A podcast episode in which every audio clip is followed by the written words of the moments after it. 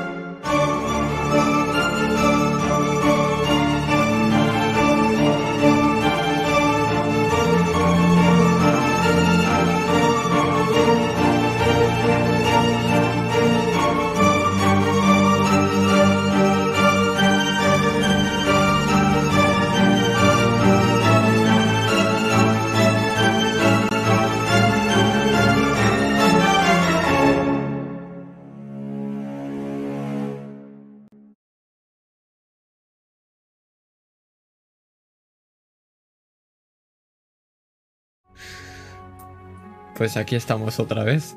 Ojalá escucharais lo que se se escucha tras, tras las bambalinas. Ay, qué bonito. Pues, pues hoy os iba a dejar en manos de Jack, pero parece ser que era más importante un examen que su resumen. Dudosa argumentación, por supuesto.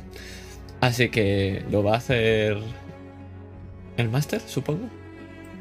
Si la sesión hubiera estado Yo. subida en YouTube o en Evox o en Spotify, habría sido mucho Estaba en Twitch difícil. sin silenciar.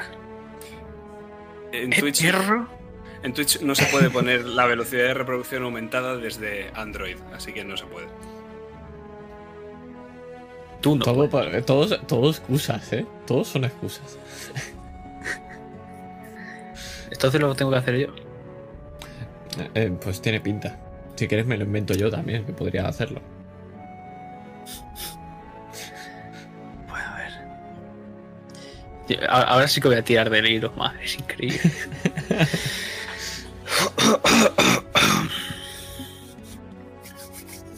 Te voy a poner una musiquita aquí de...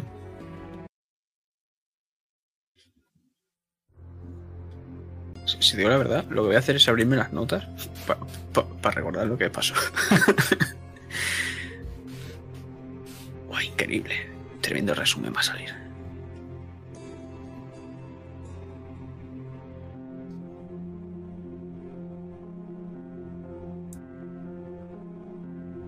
Empieza a llover. Aunque es un día soleado. La lluvia empieza a acumularse. Empieza a formar una línea fina. Pero no está lloviendo cualquier cosa, ¿no? No es agua. Es rojizo, es sangre. Está formando un hilo.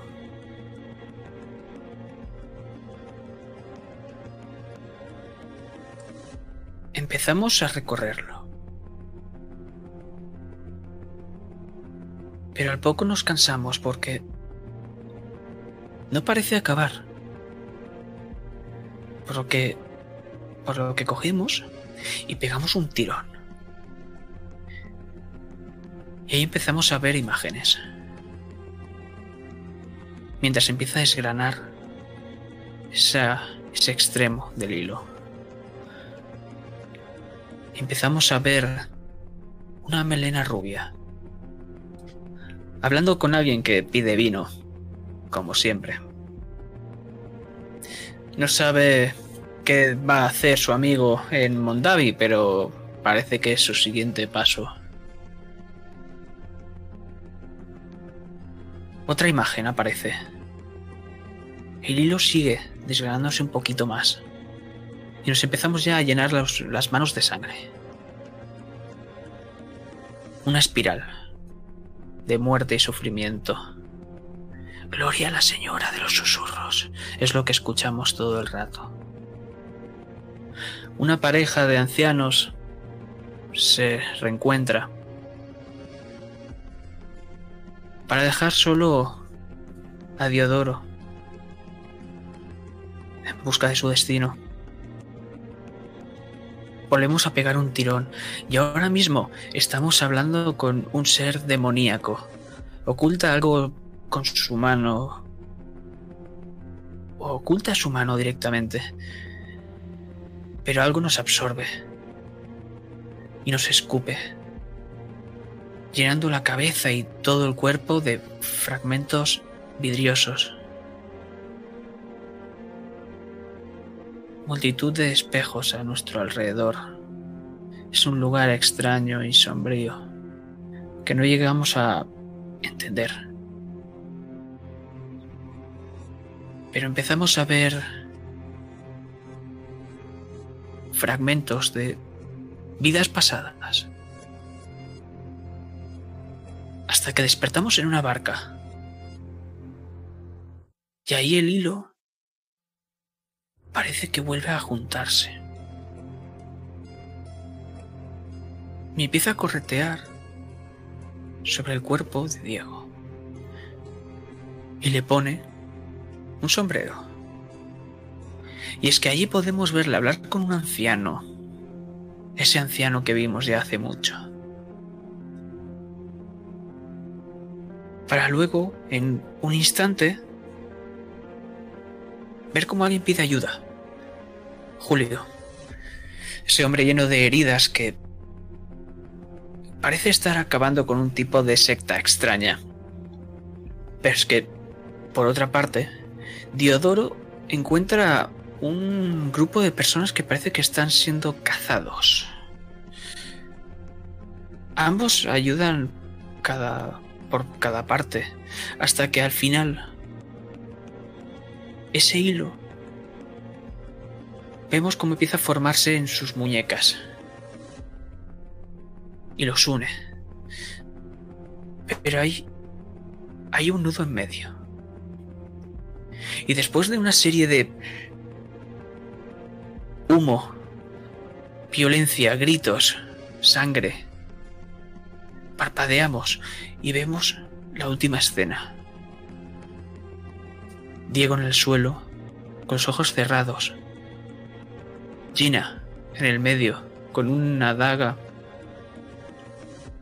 y con el cuello apretando de Diego.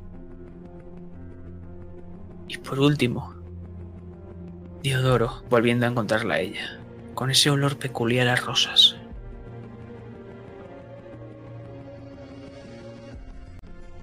Y es que el destino nos ha vuelto a unir.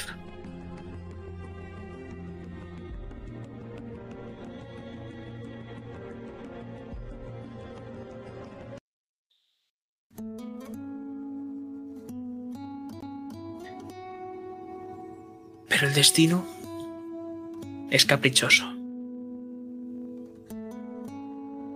Y nos centramos. Nos centramos en ese inconsciente Diego que en una sucesión de flashazos podemos verle cómo es siendo transportado hacia afuera de esa cabaña ardiente. Pero ese hilo que le estaba rodeando la cabeza con el sombrero, vimos cómo poco a poco empieza a meterse por la oreja. Y empieza a enrollarse abrazando su cerebro. Y es que estrujamos un poco. Y cuando pasa eso, nos sorprendemos y abrimos los ojos. Y ahora es un día... No sé si me creeríais, pero es el día más caluroso de vuestra vida. Parece que es el imperio de la media luna, del calor que hace. Es que estamos siguiendo los pasos de un hombre. Un hombre que va con una gabardina roja. Un hombre que parece estar recorriendo las tierras castellanas. Lo que está escuchando continuamente son quejas sobre los habitantes de Castilla. Parece que hay en marcha una guerra santa o una guerra de la cruz en la que se están matando gente de ambos bandos, creyentes, no objecionistas. Está siendo algo muy sangriento.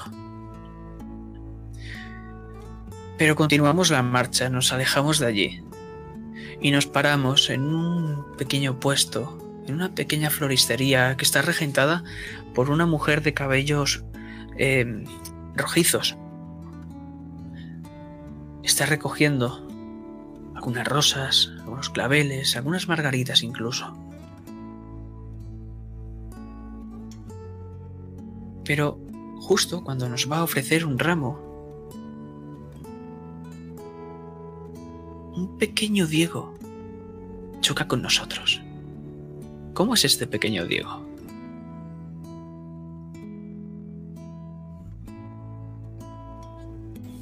Tiene el pelo ensortijado, castaño. Y son castaños también los grandes ojos que tiene este niño, con las mejillas algo sucias y manchado de barro. De sus pies también sobresale el dedo gordo de su bota. ¿Qué edad tengo?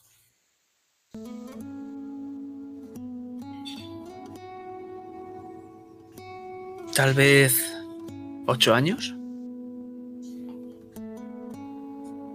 En ese ¿Cuántos caso, crees que tienes? Sí, debo tener esa edad. En ese caso, el bigote de luego me saldría está muy lejos, muy, muy lejos de aparecer. Y lo que se dibuja, sin embargo, es una sonrisa que en el momento en el que se ha chocado con este hombre desaparece y lo mira con unos ojos muy grandes y muy abiertos. Es pequeño, menudo, muy delgado. Perdón. No te preocupes, muchacho. Ves como ese imponente hombre que parece medir cuatro metros. O tal vez para ti. Se gira y muestra a un hombre entre 40 o 50 años tal vez. Parece tener varias heridas, varias cicatrices de hace tiempo. Y lleva un- una especie de estoque bastante extraño, que no podríamos llegar a describirlo. No parece de ahora. ¿Estás bien, muchacho? ¡Hala! ¿Es de verdad? Sí. Miro su estoque. Y pincha demasiado bien, o sea que cuidado. ¿Eres un guerrero? Hace tiempo fui una especie de guerrero, podríamos decir.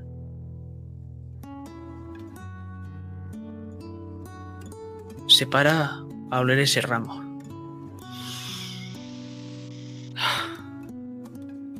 Hacía tiempo que no olía algo así.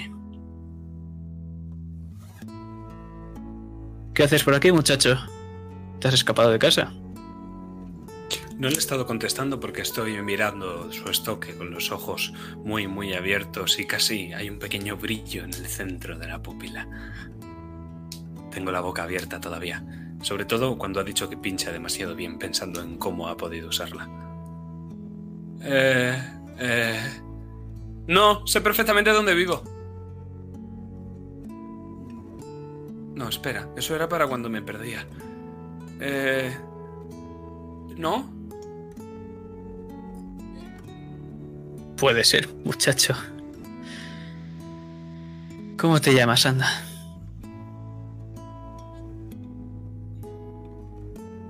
Mi madre dice que no dé mi nombre a los desconocidos.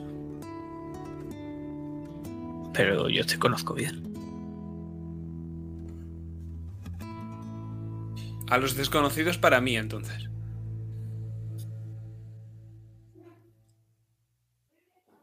Entonces será una pena no poder prestarle a un amigo y sacar su estoque.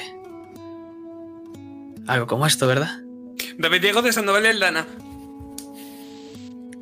Lo suelta para que lo cojas. Pesa bastante para ti ahora mismo. Intento levantar, pero ni de lejos la punta deja la arena del suelo de Castilla. Cojo la empuñadura e intento con las dos manos haciendo toda la fuerza que puedo, pero no, la punta sigue apuntando hacia el suelo.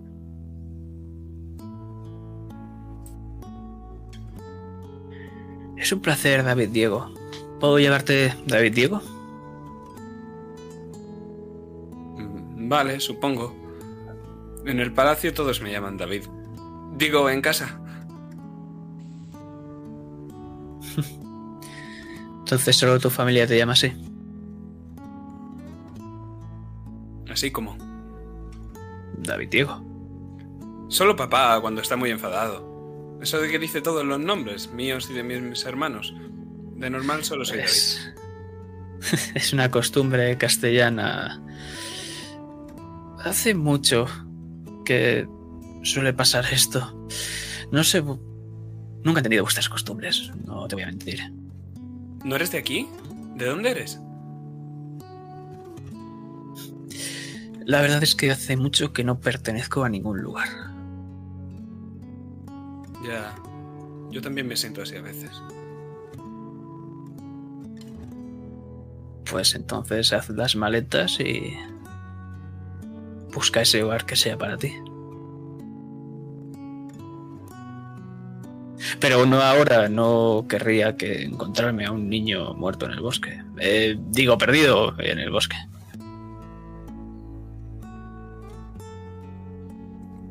Vale.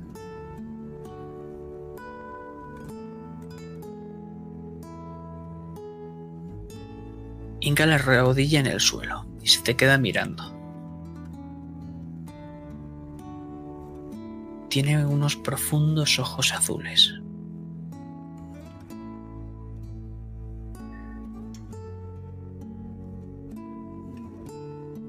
¿Puedo seguir viéndote de vez en cuando?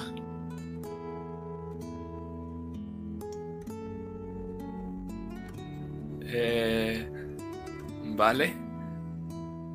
Pero solo si me deja usar su espada. Todas las veces que quieras. ¿Cómo se llama vuesa merced? Y entonces abres los ojos, Diego. Pero nos vamos a ir unos momentos antes.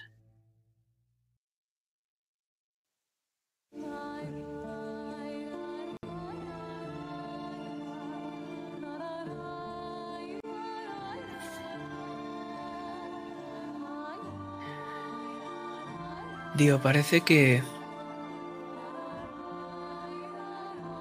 ha debido tal vez respirar demasiado humo o que le han dejado sin sentido por apretar demasiado fuerte el cuello, tal vez.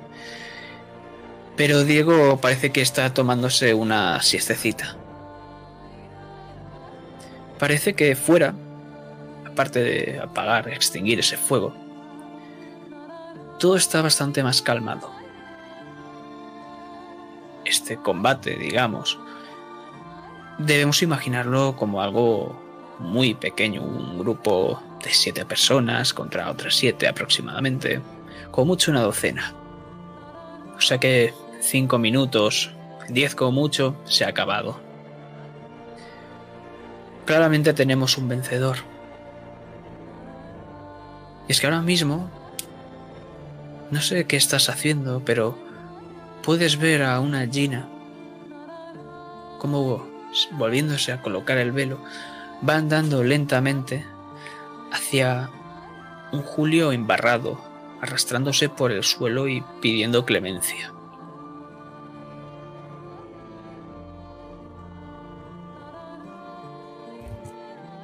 Me acerco, tengo el pañuelo lleno de sangre en la mano que me aguanta la nariz rota. Esa nariz que también tiene que tener Gina rota. Y por un momento miro a, a Diego. Veo que está bien, que respira y que simplemente tendrá que pasar un poco el tiempo y me acerco lentamente hacia esta mujer y este hombre.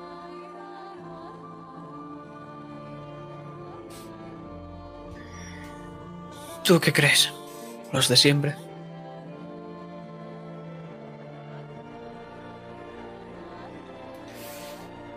Los de siempre a quién te refieres.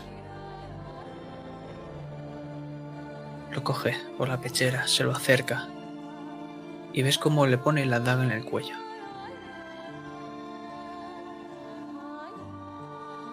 Hace un movimiento de muñeca y un colgante sale despedido hacia tus manos. Es una cruz. Una cruz de la iglesia. Los mismos de siempre. Sé que tienes problemas con mucha gente, pero no recordaba que los tuvieras también con los castellanos. No, los castellanos concretamente no. Su Inquisición más bien sí. Por cierto, no sabía que tu amigo era un perro de la Inquisición también.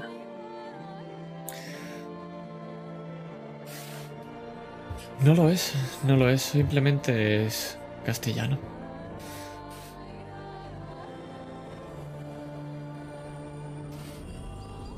Eso se aplica al 80% de los castellanos. Son unos fervientes devotos de la iglesia. Bueno, todos lo son, al menos de habla. Este es un poquito lo mismo, habla mucho de Dios, pero se le olvida rápido cuando tiene una copa de vino en las manos. Como el 80% de los castellanos, ¿no crees? Sí, también de aquí. Nos parecemos más de lo que creemos, ¿no? Escuchas un crujido. Se pone bien la nariz. cruje. También la mía. Podrías haber avisado. Lo siento. No entraba en mis planes que me rompieran la nariz. ¿Me ha quedado recta? Si no me ha quedado recta, que sepas que tu amigo se habrá ganado una poderosa enemiga. Pues por su bien, espero que haya quedado recta, sí, y por el mío también. ¿Qué haces aquí, Gina?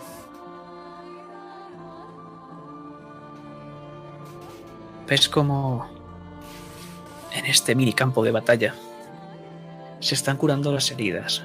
Varios hombres que puedes identificarlos con el escudo de los Bernoulli.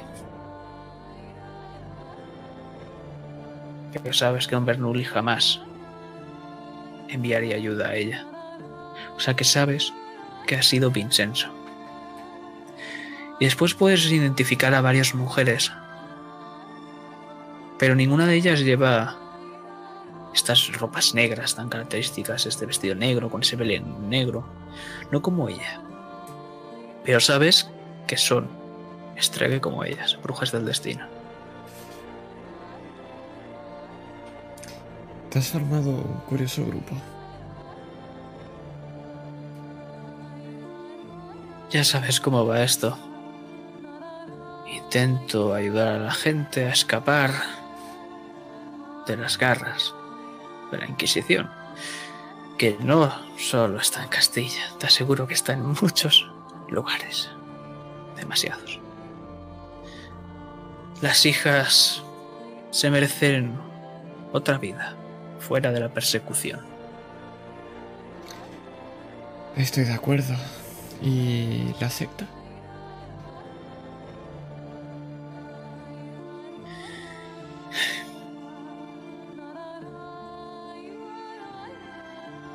Imagino que te habrás cruzado con ella. Pero... Ya sabes cómo funcionan esos cabrones. Ven un problema, ven otro, le echan las culpas a uno de los dos y aprovechan y erradican a ambos. Así que al final esto era una pelea de tres bandos y no de dos. Sí, pero bueno, lo de la secta es un caso aparte. Solo era para echarnos las culpas a nosotros y bueno. Inquisición, ya, ya te he dicho.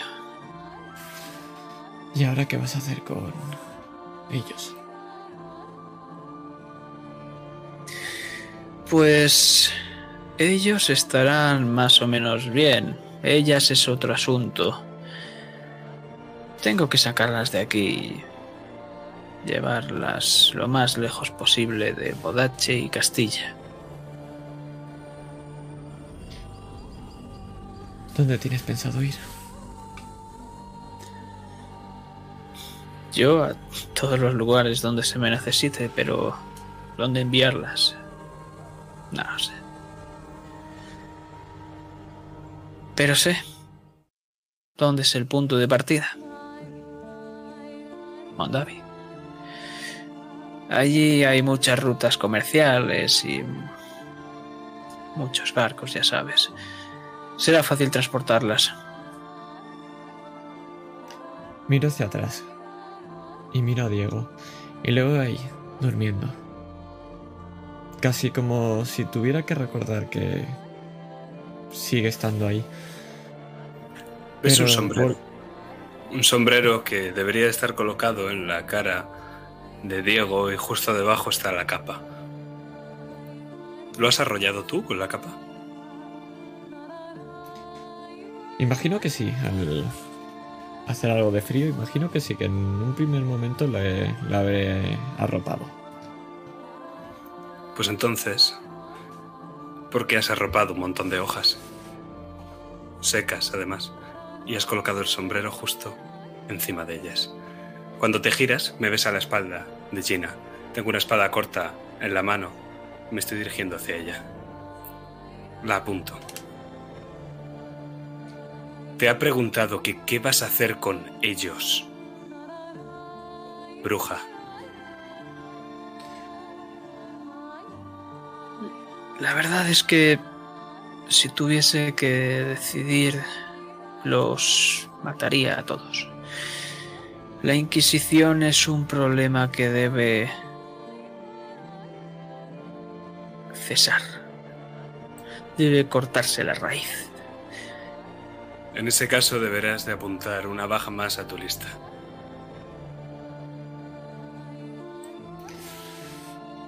Parece que no hemos empezado por buen pie. Baja la daga, Diego. Ella tampoco va a matarlos. Ya. Ya sé que no lo va a hacer.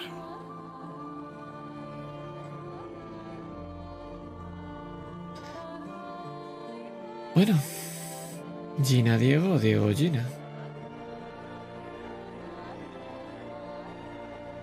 Entonces, ¿no eres un perro de la Inquisición?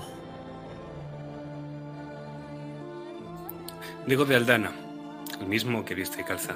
Y de ser animal, sería lobo. Bruja. Cuida tus palabras, Diego de Aldana. Cuida tú las tuyas. Los que salieron por esa boca y merecieron perder el conocimiento no estaban muy bien cuidadas. Perdiste el conocimiento por tu debilidad. no por embrujos ni cosas extrañas. Las brujas del destino no hacemos cosas de esas. Claro, debo. Él Debo podría hacerlo. Un hombre débil, entonces. Y vos, una mujer débil, a la que la nariz sangra cuando llega el periodo. No sabe muy bien por qué orificio debe de salir. Debe ser eso.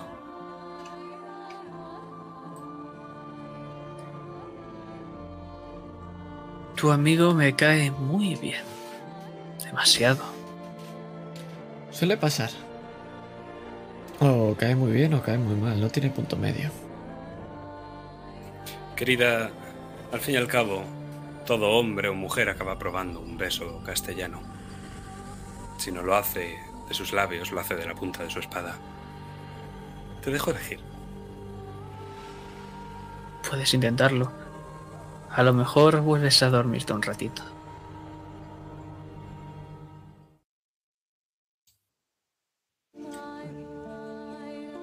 Digo, creo que deberías pensar qué hacer con estos castellanos, porque si están matando a personas injustificadamente, eso os aleja mucho de tu idea de justicia, ¿verdad?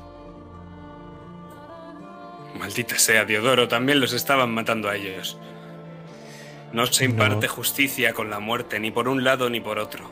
Ni se castiga al asesino con la muerte. Por lo menos no nosotros, ni tú ni yo. Digo, una cosa es la- una batalla y la otra es una caza. Tú y yo hemos vivido lo que es ser una víctima y que es estar huyendo. Más de una vez. Dime que estas mujeres estaban asesinando a estos hombres. No, no funciona así, Diego. Y yo soy el primero que lo veo. Ya. Tal vez debas volver a tu patria para ver cómo están las cosas por allí. Y para ver que lo que hacemos es algo Debas justificado. Tal vez debo- debas de volver tú a la tuya y enterarte de lo que hemos hecho con tu familia. Ah, es- Diodoro me ha hablado de ti.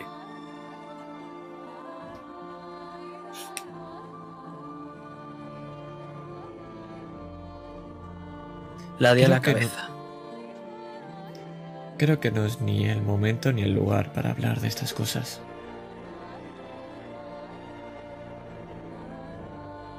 Claro. Tu verdad no, ¿verdad?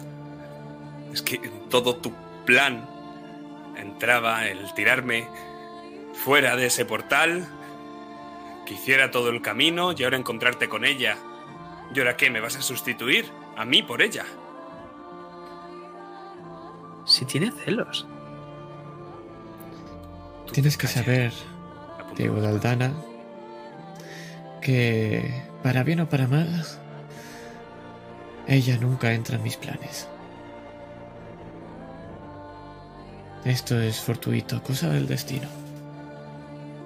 Como tantas otras veces, ¿verdad?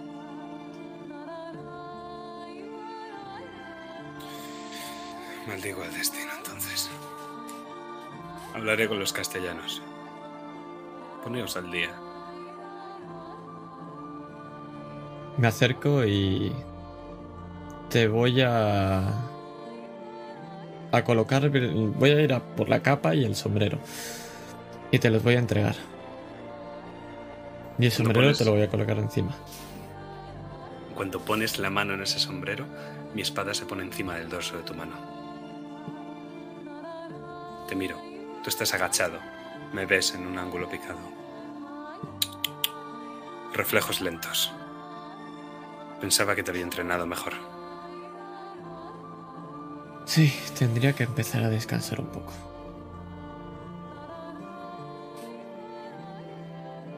Me pongo yo mismo el sombrero y te doy la espalda. Te miro de reojo, por encima del hombro. Pero esta vez no es al que miro siempre, sino es a ti. Esto no entraba en los planes.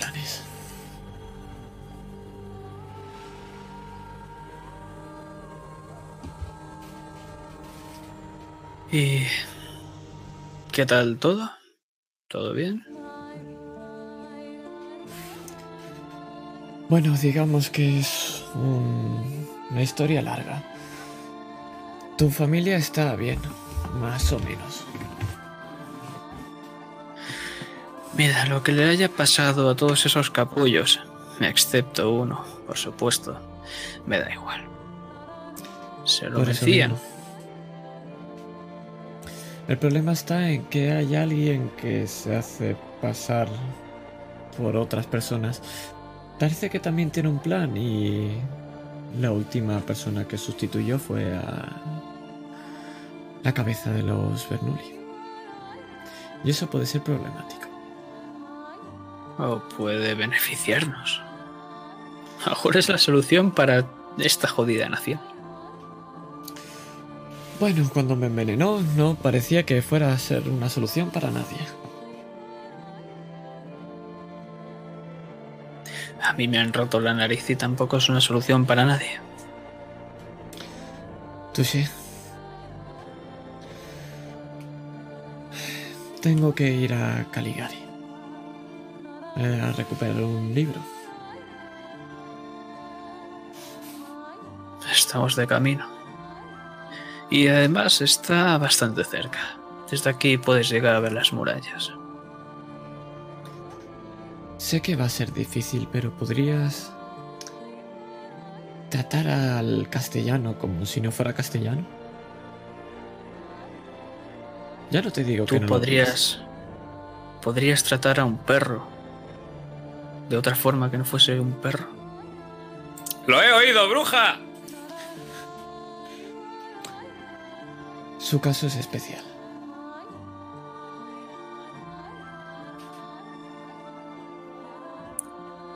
No me digas que son de esos niños que se caen de la cuna. Posiblemente, pero no de ese tipo de especial. Por cierto, ¿recibiste mi mensaje? Sí, lo recibí. Recibí la ayuda.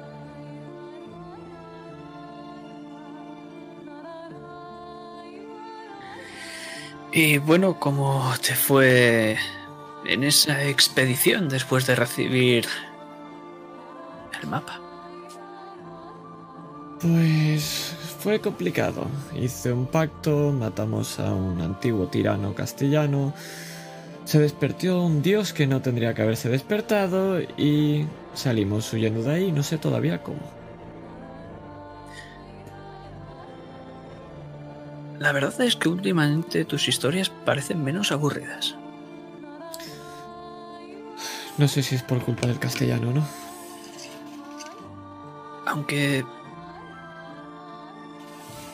Algo gracioso.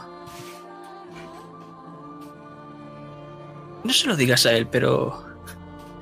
Si quieres echar un vistazo al mapa por detrás. Recuerda sus nombres. Saco el mapa.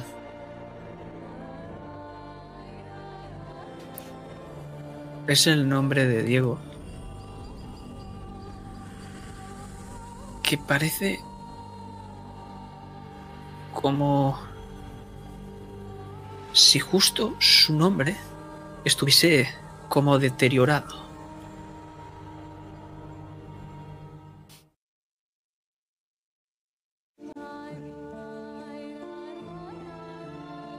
¿Y esto qué quiere decir? Bueno, creo que firmasteis por algo de cumplirás con la voluntad de Zacarías o algo así, ¿verdad? Así fue. Entonces está dejando de cumplirlo. No sabes quién es Zacarías, ¿verdad? Sí, por desgracia sí que lo sé. Y mm, parece ser que era un amigo de mi padre. Entonces no sabes bien quién es tu padre. Ese es el problema. Que hay muchas cosas que no sé de mi padre. Digamos que en la juventud de tu padre y Zacarías y demás jugaban a golpear y robar a la Inquisición. Y golpearon y robaron demasiado. Y ahí lo tienes. El castellano ayudando a la Inquisición. Entiendes ahora? Lo que me pregunto es si esto sería robado de allí. Y saco la gema. Por supuesto. Entonces esto tiene cada vez más importancia. De acuerdo. Sacaron varios juguetes más. Demasiados. ¿Alguno Y que bueno. sea de utilidad? Todo. Es gracioso, porque... ¿Sabes que en realidad la Inquisición podría acabar con cualquier problema en el mundo? ¿Con un milagro? No, con todo lo que han recogido durante todo lo que llevan en activo. Pero lo guardan celosamente en la ciudad vaticana. ¿Te Porque no quieren que acabe. Oro, artefactos antiguos y poderosos. Muchas cosas. ¿Y entonces a qué están esperando a acumular tanto, tanto, tanto poder? ¿Se están preparando para algo? Podría ser, pero siempre hay alguien que es más fuerte que otro. Eso es cierto.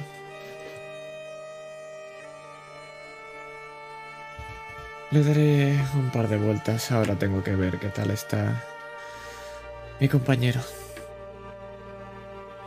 Perfecto.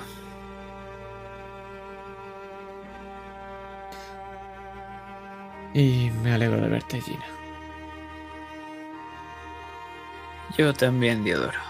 Yo también. Y me giro.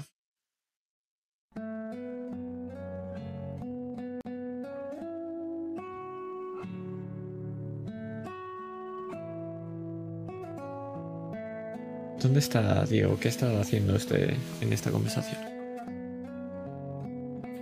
Estoy hablando con Julio. Y si él no puede hablar con alguno otro de sus compañeros que hayan sobrevivido. Si no está Julio, me voy a dirigir a aquel que vino buscando a Julio y que dijo que Álvaro había caído.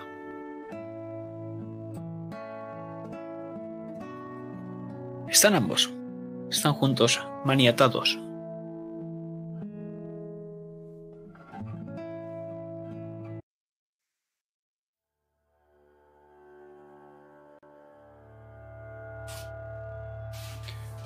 Mucho que responder.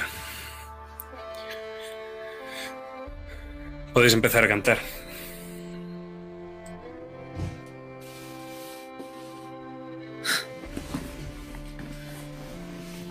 Con que es un traidor a la patria. Un traidor a la fe. Ser un traidor a la patria no es ser un traidor a la fe. Y no soy ninguna de las dos cosas. Pero igual que tampoco entendí cuando empezó la Guerra de la Cruz y tuvimos que llevar la palabra del único y verdadero Dios a la punta de alca- del arcabuz, tampoco entiendo por qué vosotros estáis llevando la palabra de la Inquisición en un lugar como Vedache a punta de cuchillo y asesinando mujeres.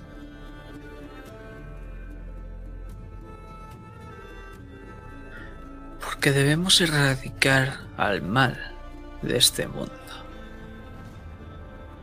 No podemos dejar a esos monstruos repugnantes que jueguen con nosotros. Tú mismo has visto cómo has acabado. Sus dientes se quiebran hacia adentro.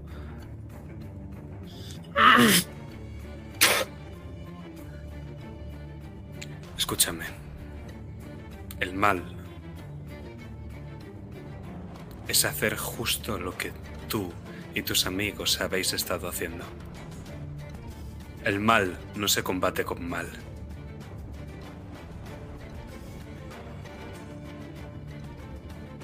¿Con qué se combate? Supongo que solo hay que seguir la senda de los héroes. Perro traidor.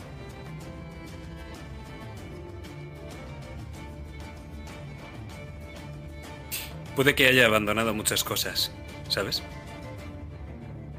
Pero mi honor no. En este levanto. mundo no hay honor. Solo tontos que se creen que hay honor.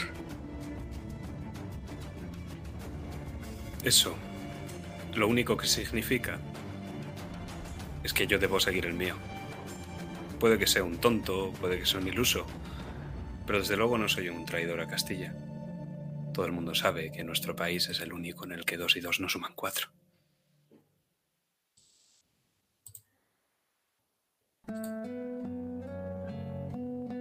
¿Y tú qué? ¿Qué vienes a decirme ahora? Estoy ocupado, ¿sabes? No, no, continúa. Yo solo venía a descansar un poco. Me apoyo en un árbol, me cruzo de brazos y cruzo una pierna. Adelante, sigue, sigue. Me giro hacia los dos hombres maniatados. ¿Y vosotros? No volváis a... ¡Ah, ¡Con Dios! Diodoro, me has cortado. Estaba en todo lo mío. No era mi intención. Te estaba saliendo muy bien, es decir. Ya. eh, Bueno, ¿crees que lo último ha sido lo suficientemente épico? Debería haber terminado con una línea final así. Yo hubiera dicho lo de la senda de los héroes y le hubiera pegado la patada. Pero solo por... Es que estaba Impacto. hablando demasiado, entonces he creído necesario que había que callarle. Sí, O sea, al final, Bien, cuando el prisionero habla demasiado, pues. No sé, es un prisionero, no debería, ¿no? eh, la verdad es que sí. Bien hecho. Claro. ¿Cómo ha sido el viaje hasta aquí? Placentero, apenas estoy cansado. Se, se No, me y- hizo bastante corto, ya sabes. Yo, el remo, todo eran chistes. Normal.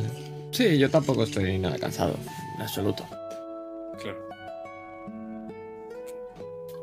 Y siento lo del portal. Ah,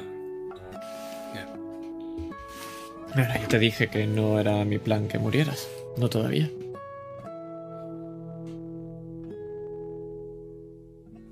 ya, ya lo sé.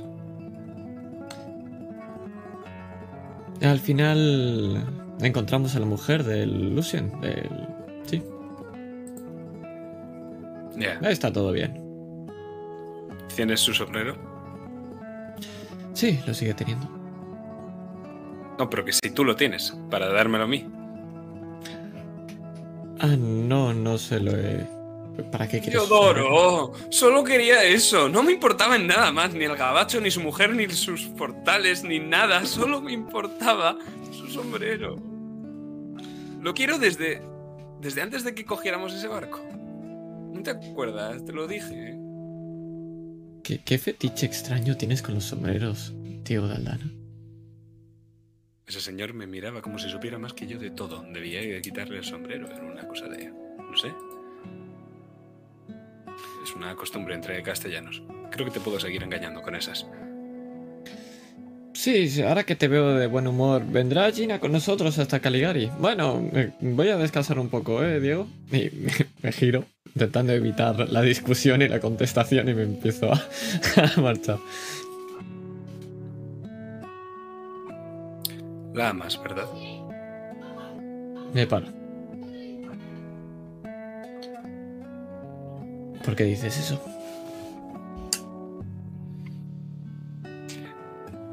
Pues porque jamás entraría en fondo ajeno. Y porque si de algo sé yo, es de amor. Maldición, si no he combatido toda mi vida, he peleado todo lo que he peleado, he huido todo lo que he huido, y he yacido con quien he yacido, si por amor no ha sido. Digamos que con ella empezó todo.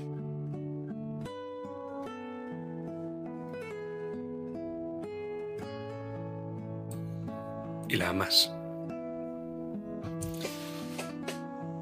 ¿Qué es el amor, Diego de Aldana? Huir el rostro al claro desengaño. Beber veneno por licor suave. Olvidar el provecho, amar el daño y creer que un cielo en un infierno cabe. Dar la vida y el alma entera a un desengaño. Eso es amor. Y quien lo probó lo sabe. Mierda, ¿por qué sois tan poéticos todos los castellanos?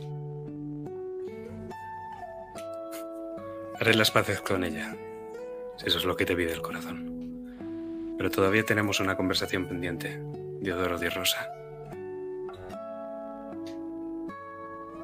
Me parece... Me parece bien.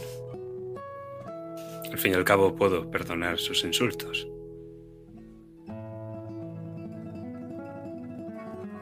Pero no sé si puedo perdonar lo que siento.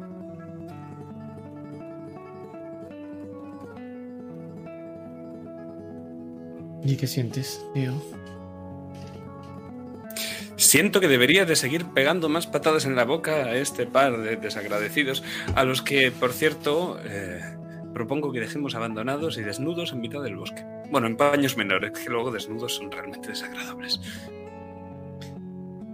¿Y eso es mejor que matarlos? Por supuesto. Bueno, yo no voy a juzgar tu justicia. Adelante. Un diestro castellano prefiere muerte a deshonra. Deshonrándolos haríamos algo peor que matarlos. Bien visto. Eh, te encargas tú de lo de la ropa, ¿eh? Venga. Vale. Y se ve como desenvaino solo un poquito la espada y sonrío mientras doy un par de pasos hacia ellos. Y me imagino a ellos. De hecho, Julio, con el rostro completamente ensangrentado, llevándose las manos a la boca y abriéndola mucho en un gesto de horror mientras yo sonrío.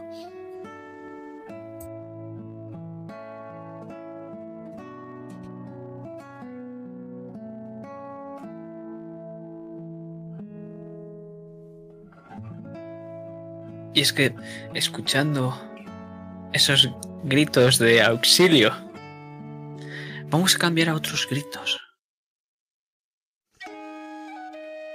De holgorio. De divertimento. Porque nos encontramos a las afueras de Caligari. Bueno, en Caligari ya estábamos, por cierto. A las afueras de Rinashita, la ciudad más importante de Caligari.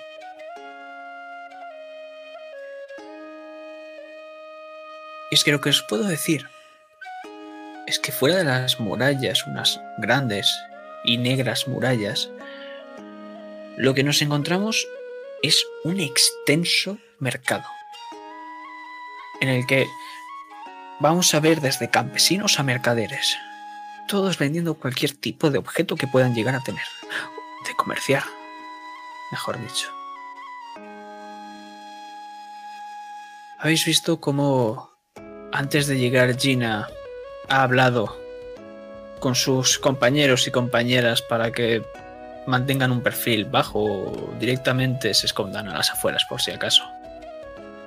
Pero ella está con vosotros. Bienvenidos a Rinas Shita.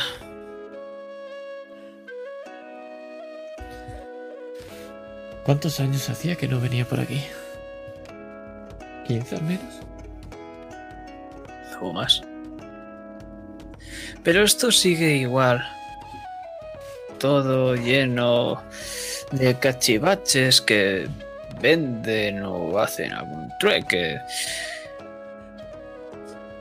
Pero ahora están más viejos, eso sí. Bueno, lo único que importa es la biblioteca. Lo único que importa es la biblioteca. He perdido mi espada, necesito encontrar una. ¿Dónde crees que podría hacerlo? ¿Una espada, dice caballero? Ah, perfecto. Por una vez necesito a uno de estos personajes. Digo, a un personajillo como tú.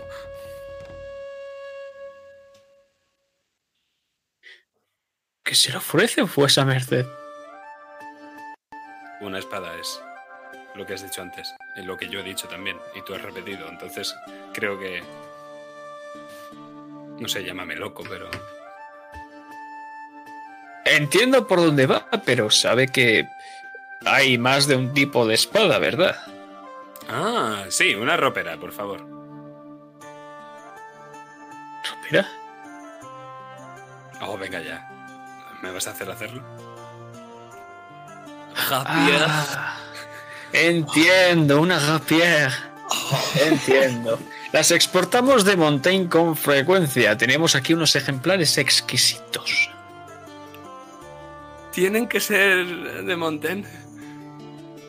Verá, Sí. vuestra merced, quizá no haya tenido la suficiente presentación por mi parte. Mi nombre es Diego de Aldán, el mismo que viste y calza. Ve aquí, esto es un Triskelion, lo que me acredita como espadachín, habilitado para retar en duelo a cualquiera. Entiendo. Imagínese que me presento dando mi nombre, Triskelion, mis ilustres apellidos y mis magníficos trabajos. Y en el momento en el que desenvaine la espada, se descubre que porto acero montañés. ¿Eh? ¿Eh? Bueno, a ver si siempre lo acompaña con un poco de queso de Montaigne y saca un trozo, una cuña de queso. Mira cómo lo corta. Te da un trozo. Soy duelista, no me van esa clase de cenitas de picoteo, caballero. Acero, acero castellano, de Eisen me vale. ¿eh? Aizen. Eso no lo podrá ver por aquí. Hace mucho que no traen de sus maravillas. Es lo que tiene una nación bastante empobrecida. Está bien, está bien. Deme la espada de Montaigne. Solamente tendré que llorar cada vez que lo desempañe. A ver, eso de deme una espada de Montaigne será tome esta bolsa de oro por una espada de Montaigne. Le veo muy ligero de equipaje. ¿Acaso usted tiene dinero? Sí. Se me había... Es que eso, clase de... Sí, sí. Me giro. Y ahora no tendrás un poco de... Pues la verdad es que no, llevo lo justo.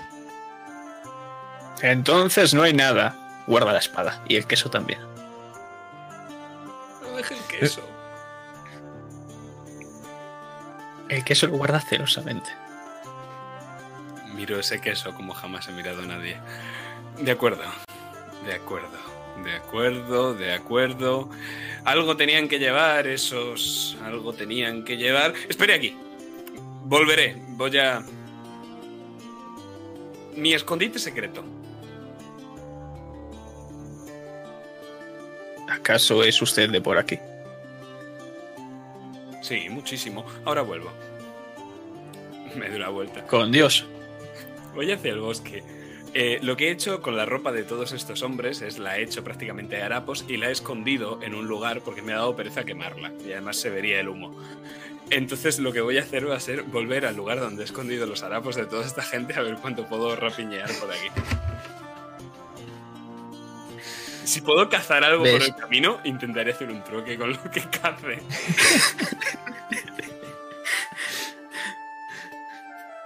Pues podrás haber encontrado alguna liebre o lo que sea, pero lo que vamos a ver es cómo tienes una gran bolsa. Que te imagino dejándola de un golpe sobre la mesa. Y esta liebre, al módico precio de una espada de Montaigne y una cenita de picoteo. ¿Eh? Y vemos cómo se abre y salen un montón de estampitas de la Virgen y de crucifijos. ¿Eh? ¿Eh? Al menos son reales. Le da un capirote. No parece muy bueno. Y está un poco lleno de sangre. Efecto añadido, son reliquias recién sacadas de santos.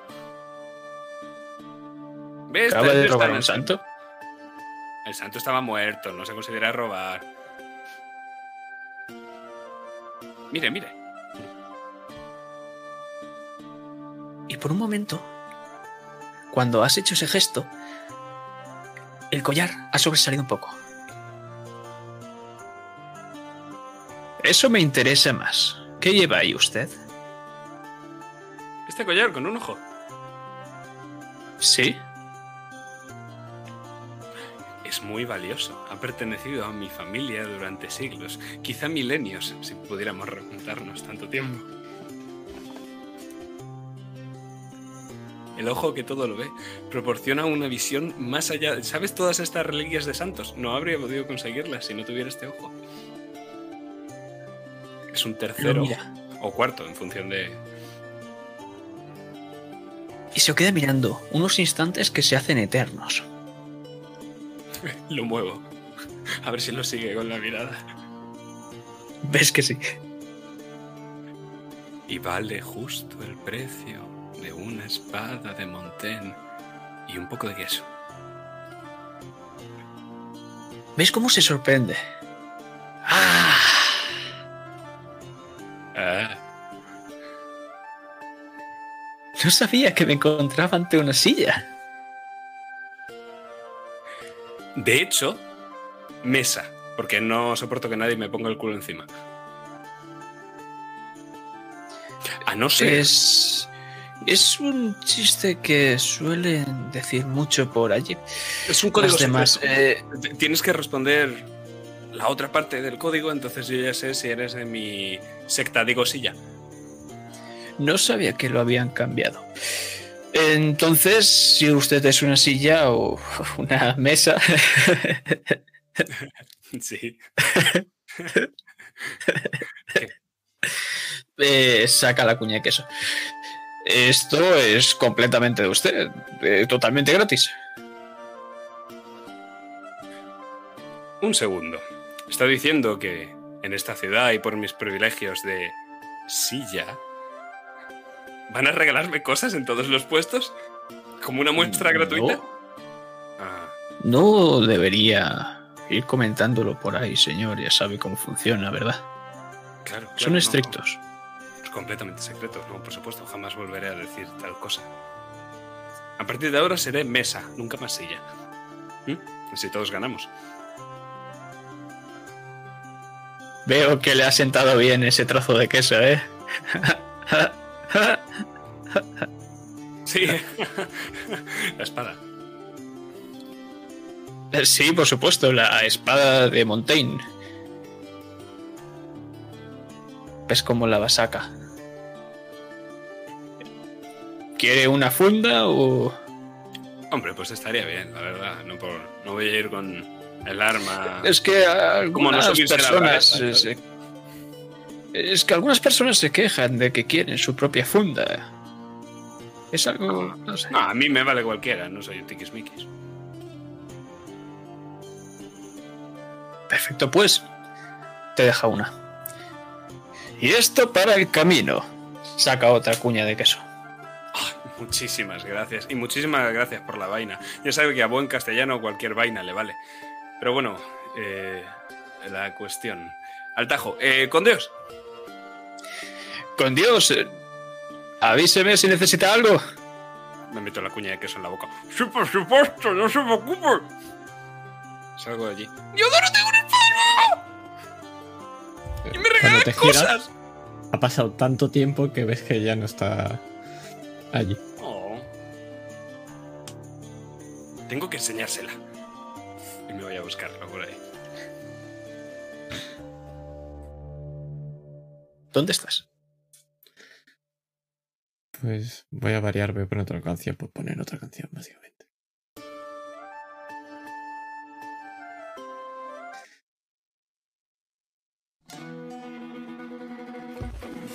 Estoy junto a Gina delante de una tienda de sombreros. Entonces, ¿el granate dices que mejor? Depende de para quién.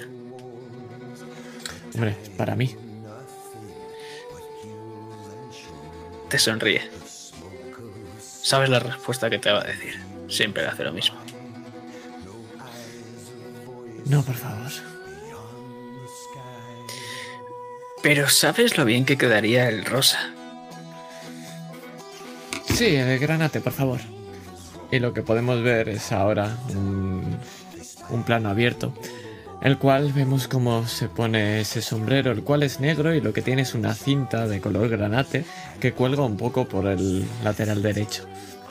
La ropa también se la ha cambiado, lleva una gabardina negra y dentro se le puede ver como el chaleco de color granate resalta por encima del, de todo el outfit. Eh, también tiene una camisa negra y pantalones negros y resalta muchísimo esos dos colores tan parecidos a sangre. También lleva un pañuelito que se lo pone en la mano derecha.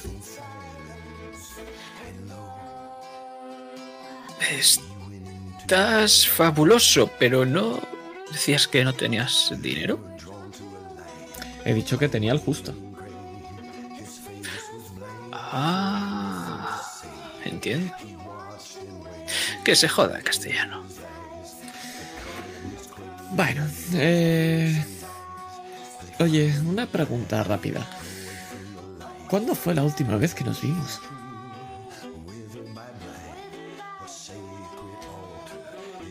Mm, era un par de años.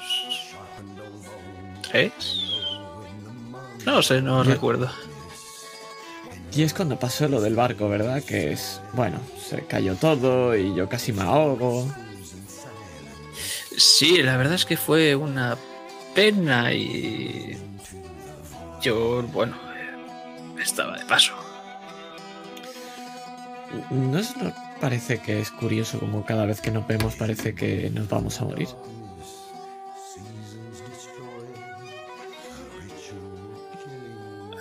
A ver, conmigo una vida es una vida llena de aventuras. Eh, brindemos por eso, sí, brindemos. Y saco una copita de vino. También era Ah, justo para esto. Vale, por cierto, ¿dónde tiene, ¿dónde tiene que estar el castellano? Pues agudiza el oído y quien diga más tonterías. Y ahí lo tendrás. Y lo hago. Me quedo en silencio y escucho. A ver qué escucho entre el murmullo de la gente. ¡Diodoro! Digo, Rosa. ¡Diodoro! Digo, joder, macho, no lo puedo hacer bien una vez. Míralo, ahí está, tenía razón. Aquí, Diego, aquí. Voy corriendo hacia allá, desenvaino la espada y justo cuando voy a plantarme delante de ti, eh, doy un traspiés, me resbalo con el suelo y parece que voy a ensartarte. ¿Qué haces? Eh, me aparto y ves que en el último momento atraviesas la gabardina que, que acabo justo de comprarme. Y te miro. ¿De verdad? ¡Sí! ¡Tengo una espada nueva! Bueno, en algún momento iba a pasar. Y cojo y ves como te aparta la espada. ¡Qué bien, Diego! ¡Cómo me alegro! Sí, ¿verdad? Corta estupendamente. Sí, ¿de dónde es este acero? No lo había visto. Lo envaino. Em, en esta ¿No huele a estábamos ah, haciendo... No tengo ningún problema con sus lácteos ni con sus mujeres, ¿de acuerdo? Ningún problema. Bien, ¿qué estábamos haciendo en esta ciudad? Hay que ir a la biblioteca y buscar un libro. La biblioteca. ¿Quieres mi padre? Vamos a... Me acerco un poco a ti. Sacar un libro de allí.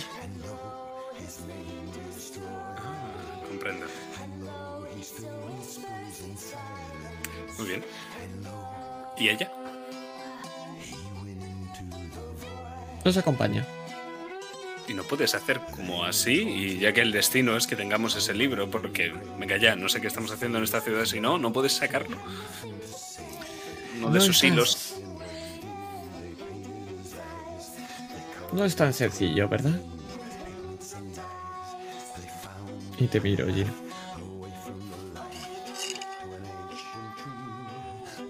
Todos los castellanos sois así de... Eh, Es verdad, teníamos que llevarnos bien. Eh, ¿Todos los castellanos sois así de inocentes?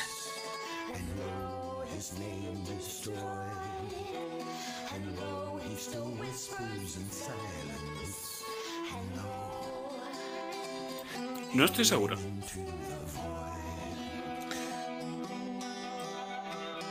No, no funciona así.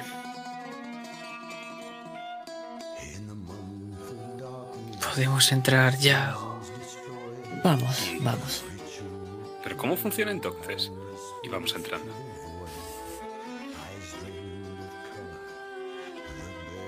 Pues os seguís adentrando en este mercado hasta llegar justo a las puertas de la muralla.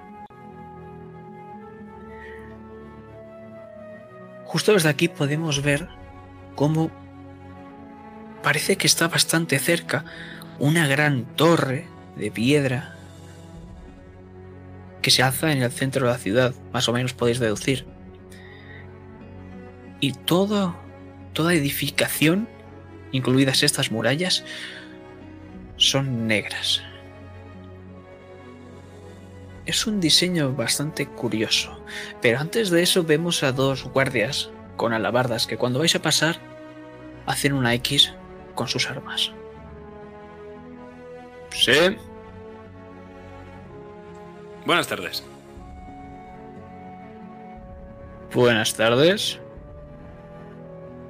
Miro a Diodoro. Venimos a la biblioteca.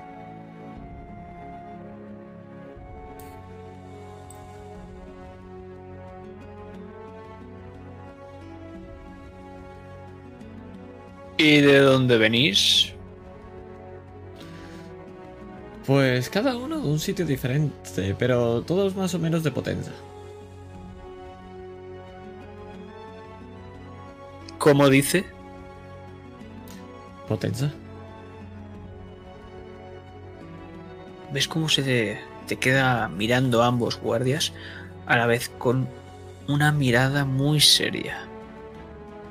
Eso. Sí. Habla por él, ¿eh? Yo soy castellano. Es imposible. No, no, de verdad que soy castellano. Si tuviera un documento identificativo se lo enseñaría. Porque ¿Veis? es imposible.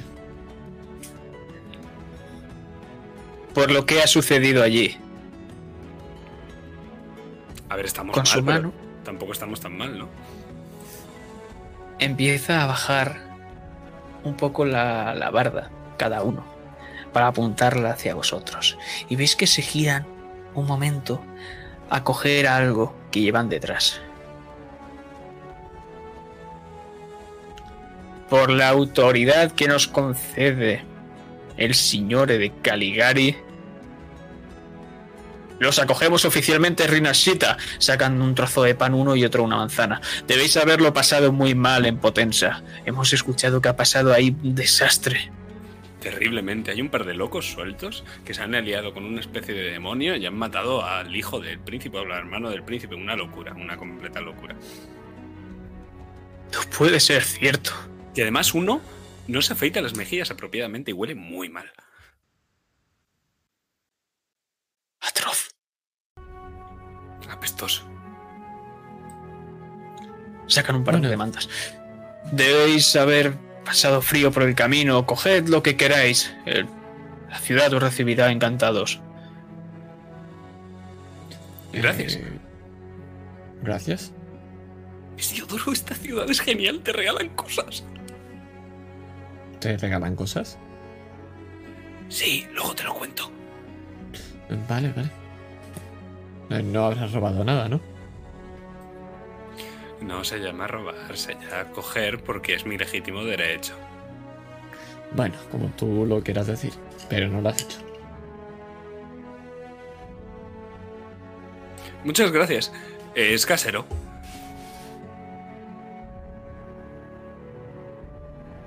¿Casero? ¿El Sí, qué? sí. El pan. ¿Y lo otro qué es esto?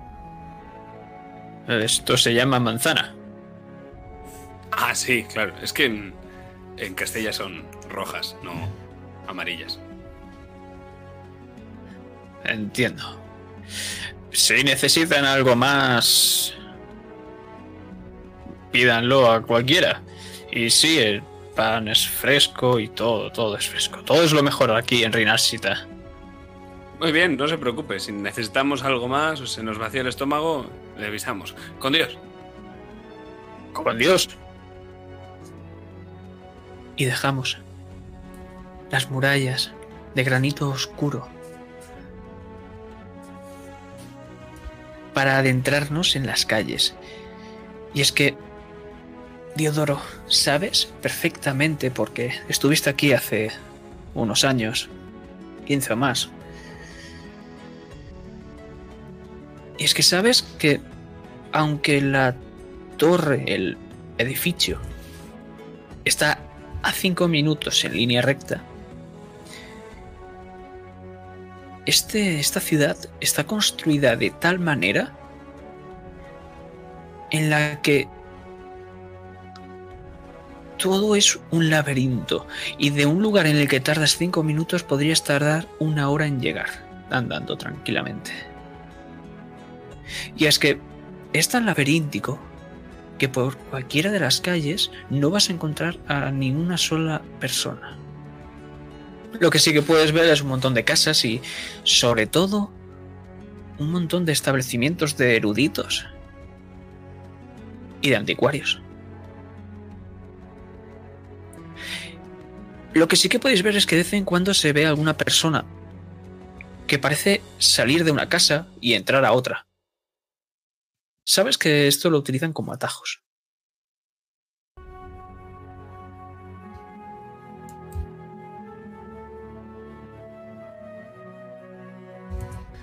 ¿Alguno de estos llevará antes a la biblioteca? No recuerdo. Tengo una forma de averiguarlo. Sorpréndeme. Te he hecho una carrera.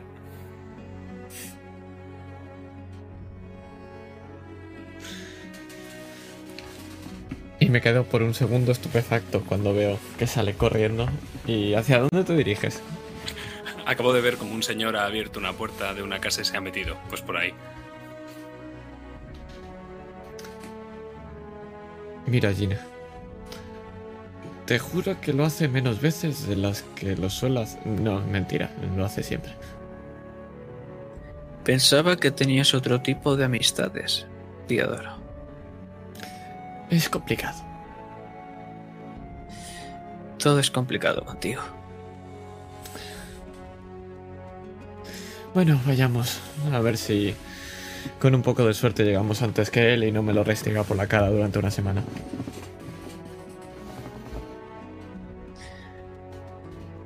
¿Y qué edad tenía, decías? No lo suficientes, no lo suficientes. Y empieza a ir hacia adelante. Avanzando.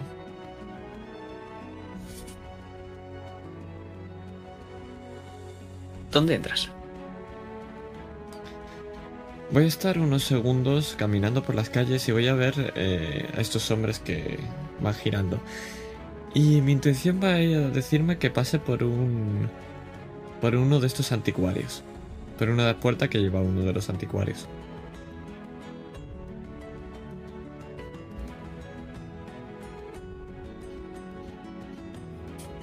La abres y ves el establecimiento que hay unas cuantas personas, tampoco hay muchas, y está llena de maravillas y otras no tanto. Es un anciano con una especie de turbante. Buenas tardes. ¿Buscabais algo en especial? Sí, ¿cómo llegó antes a la biblioteca? Ah, ¿con qué buscáis eso? Saca un objeto al bolsillo. Esto es una brújula que te llevará a donde desees. Pero cuidado, no te conviertas en esclavo de tus deseos. La cojo. Doy un par de vueltas y miro si apunta hacia algún sitio. Está dando vueltas completamente. Sin parar. Y te quedas Eh, quieto y sigue dando vueltas. Esto está roto. A ver, prueba tú, Gina. Eso no está... ro- Lo acabas de romper. Págalo. Caballero, eso estaba roto. Me...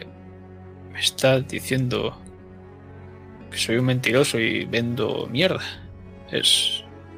Es eso. Abro En mi- la en mi- Abro mi propio y muestro, y muestro las dos pistolas que tengo. No, le dice un caballero que entiende de brújulas que esto estaba roto. Ah, perdone, sí, esa es la que debía mandar a arreglar. Aquí tiene la buena. Saca otra brújula. Es completamente idéntica, pero esta marca el norte. Sé dónde está el norte, gracias, pero... ¿Me puede decir usted cuál de los atajos que utilizáis es el que llegue a la biblioteca? También No tengo un mapa que muestra muestra cualquier lugar al que quiera ir y cómo llegar. ¿Está igual de roto que la brújula? No. Para nada. Saca un mapa. Lo observo. ¿Ves? Es un mapa antiguo. Y en él está varios lugares de la ciudad. ¿Dónde quería ir? A la biblioteca. Lo has oído, mapa. A la biblioteca. Y empieza a mover mucho sus manos. Debe cerrar los ojos un momento y verá cómo, cómo le señala el camino. Cierra los ojos un momento, resoplando. Uh, te muestra el camino y escuchas cómo está garabateando algo. Mm, ¿Ya puedo abrirlos?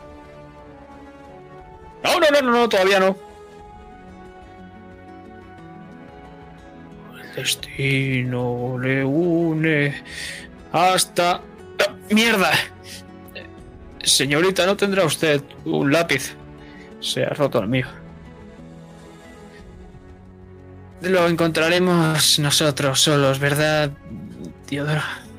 Eh, por supuesto. Gracias, caballero, ha sido muy amable. Ha sido... mm, Para nada, ha sido una pérdida de tiempo entrar en este establecimiento, para absolutamente nada. ¡Con Dios! Y entonces abre la puerta, Diego.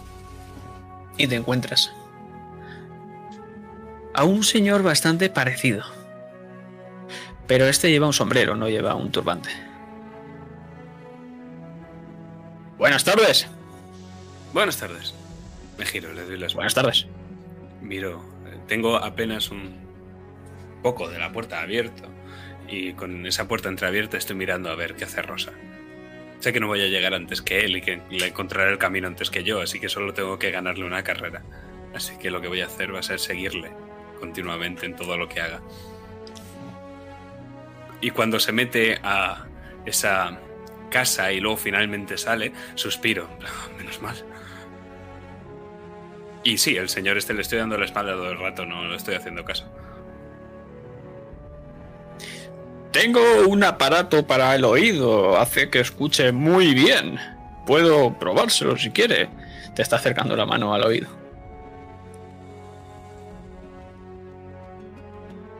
¿Qué? No le oigo. Te ha puesto algo en la oreja. ¿Qué, qué- qué- es esto? ¿Qué, qué? ¿Es gratis? No, debe pagar. Se llama diente azul. Espera, espera. Cha, cha, Creo cha. que lo llamaban. Mire, soy una silla. Saco el colgante. ¿A qué hora es gratis? Ah, que entonces querrá una mesa si es una silla. Exacto, joder, tan difícil es para todo el mundo pillarlo. ¿Cómo se Aquí tengo una mesa. Muchas gracias. ¿Cómo se llama usted? Es gratis, por cierto. No, por supuesto que no, soy. Rodolfo. ¿Sabes, Rodolfo, si me dieras esta mesa, serías mi nuevo mejor amigo? El último no acabó muy bien. ¿Y para qué quiere esta mesa? Esa es una muy buena pregunta, Rodolfo. Esa es una muy buena pregunta.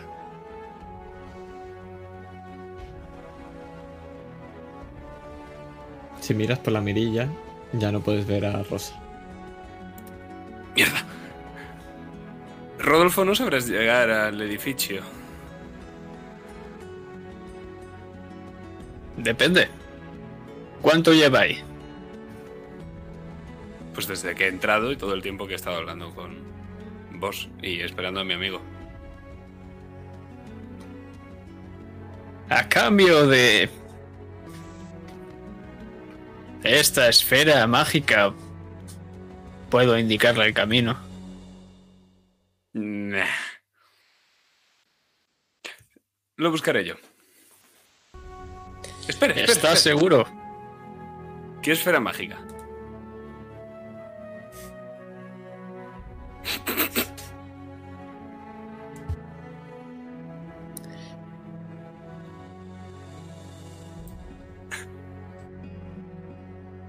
Es una esfera de la ventisca.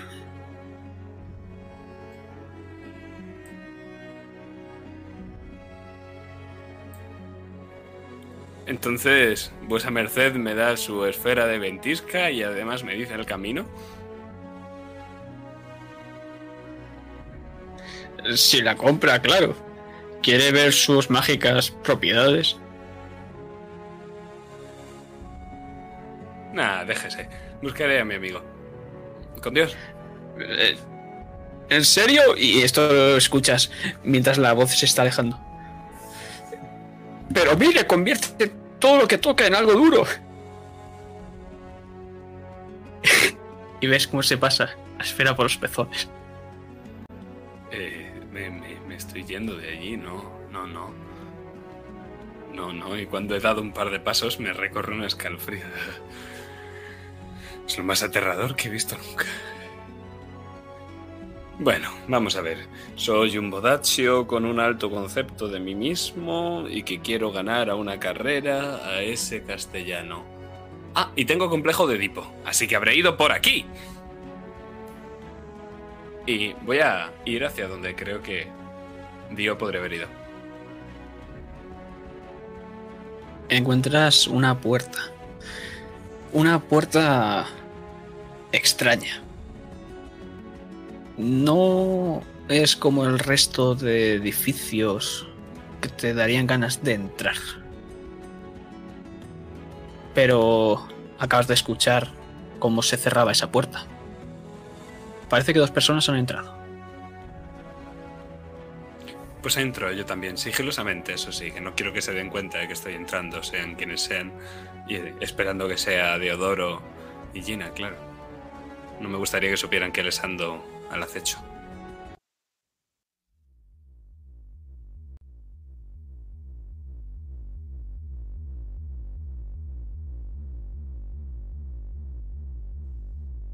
Vemos un lugar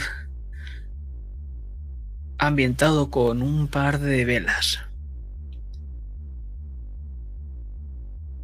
Varias cabezas de criaturas extrañas que están reducidas cuelgan de la pared. Y hay una mesa circular en el centro. hay una mujer anciana, algo rechoncha, sentada allí. Bienvenidos.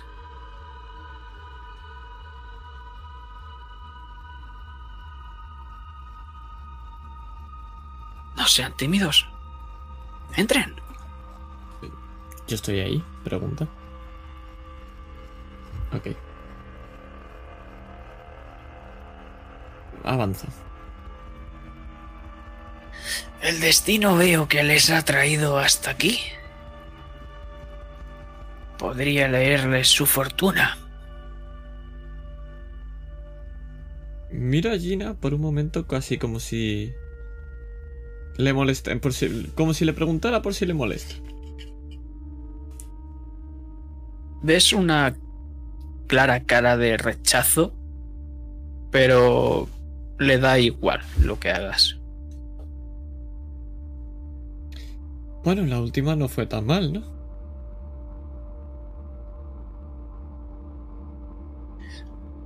Hábleme un poco de usted, así podré leerle su fortuna.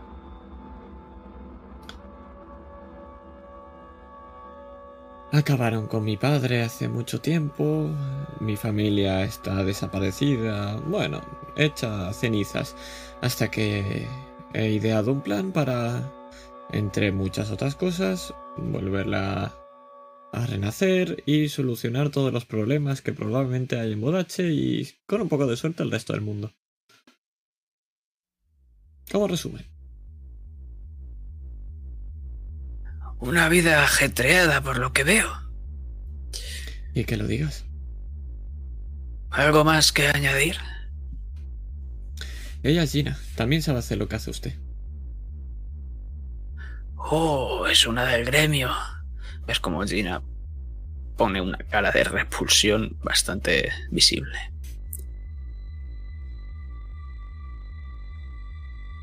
Entonces podemos empezar. Empieza, no sabes de dónde, a sacar una baraja y a barajarla.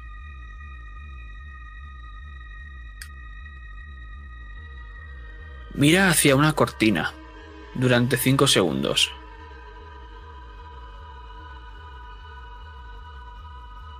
Y extiende con su dedo índice sobre la mesa la carta hacia ti.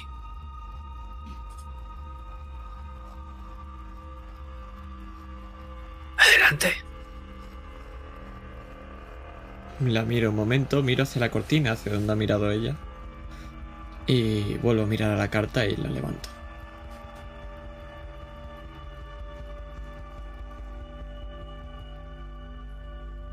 ves a un esqueleto con cuervos alrededor picoteándole que parece estar colgado de una soga.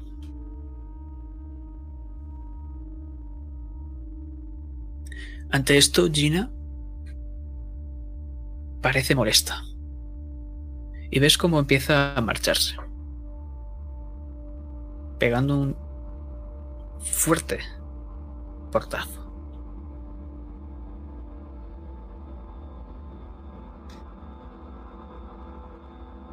Me giro, pero tengo curiosidad por lo que me está enseñando esta señora.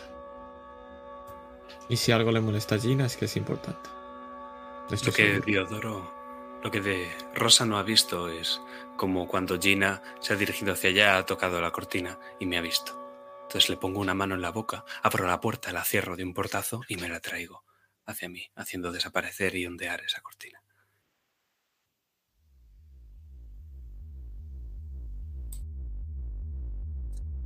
Y bien, ¿algo más?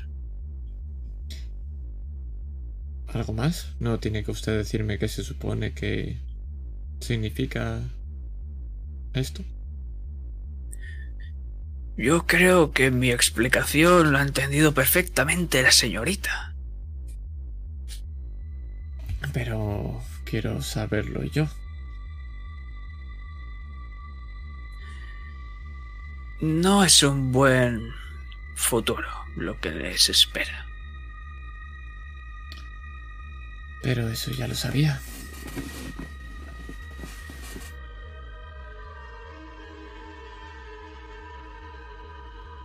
La ¿Qué le es- sugiere la carta?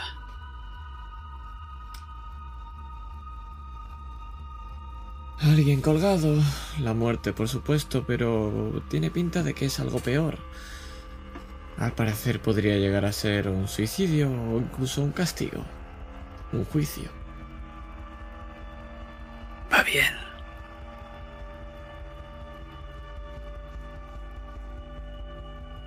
¿Y qué pregunta tenía para mí? Siempre se lo he preguntado a ella, pero nunca ha sabido responderme. Pero esto se puede cambiar.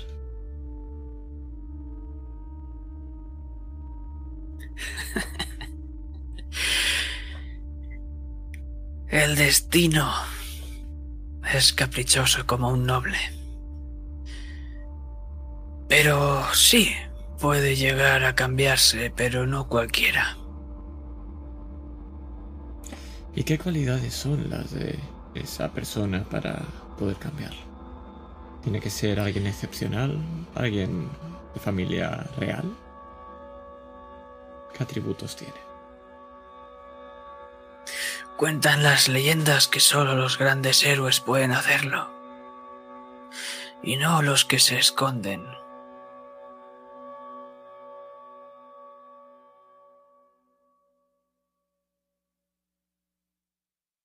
¿Va por mí? No. ¿Quién? Imagino que han captado mi mensaje.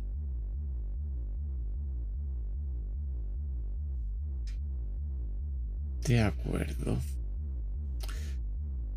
¿Cómo funciona esto? ¿Por qué la gente entra y sale de las casas? Solo quiero llegar a la biblioteca. Quien ha diseñado esta ciudad era un completo idiota o alguien con un sentido del humor peculiar. ¿Dónde quiere llegar? Al edificio, exactamente a la biblioteca. Salga por la puerta de atrás, vaya hacia la derecha y la puerta que está en diagonal. Después llegará a la plaza. No hay pérdida. Gracias. ¿Le debo algo? No. Su historia y su fortuna ha sido el pago más que suficiente. Gracias, entonces. Y me levanto de la mesa. Echo un vistazo hacia atrás. Bueno, imagino que podrá seguirme en cualquier momento. Solo tendrá que tirar del hilo. Y me dirijo a, hacia donde me ha dicho. Vaya con Dios. Oh, con el diablo. Gracias. Va tanto para el uno como para el otro. Y me dirijo por el camino que me ha dicho. La puerta se cierra a tus espaldas. Y lo que puedes ver, Diego, es como esa carta, ella con su índice y su corazón, los separa, mostrándose dos cartas más. Pero desde las cortinas no se ve. Dirijo la mirada de Gina hacia también esas cartas, para que ella también lo vea. Y luego la miro a ella para intentar descifrar la expresión que tienen sus ojos, ya que yo tapo con mi boca la mitad inferior de su cara. Es algo que parece que ha visto demasiadas veces. Esa, esa es la expresión que puedes deducir.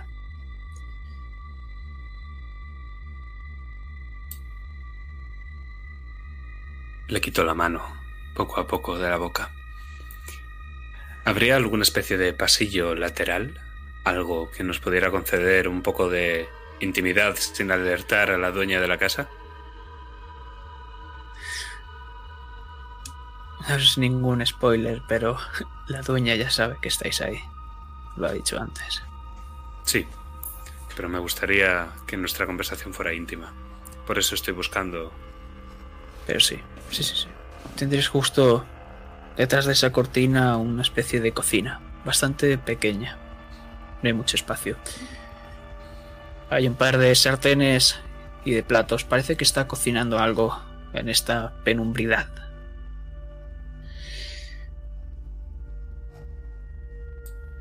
Le doy un ligero empujón, con cuidado de no hacerle daño hacia la cocina, y después me meto yo. La espada con su vaina y todo en la puerta bloqueándola, de tal forma que desde fuera de la habitación no podría abrirse, por lo menos no desde la puerta por la que nosotros hemos entrado. Y me giro hacia ella. ¿Cómo va vestida Gina? Pues casi no la ves. Va con un largo vestido que llega hasta casi los tobillos de color negro y un velo del mismo color. Parece una sombra.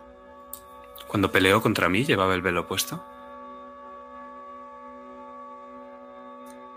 Por un momento sí. Luego se lo quito. Entonces quiero saber cómo es su cara. Recordarla aunque sea. Eso no está en mi mano, ¿verdad, Diodoro? Gina es una mujer joven. O al menos eso es lo que aparenta. Como mujer noble, tiene la piel cuidada, a pesar de que ella no... No es un, algo que haga mucho hincapié. Facciones delgadas, nariz pequeña. No lleva maquillaje. Y los ojos son de un color marrón, que destaca mucho cuando se transforma en ese blanco. Cada vez que hace algo de sus dones. Tiene una mirada rebelde. Parece que siempre se está quejando de algo.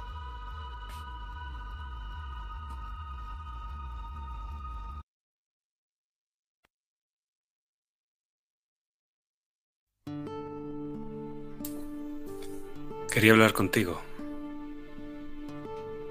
Con vos. ¿Siempre utilizas lo mismo? ¿El mismo método para engatusar a las demás? Normalmente no me hace falta. Y además ya le he dicho a Diodoro que yo no cazo en fondo ajeno.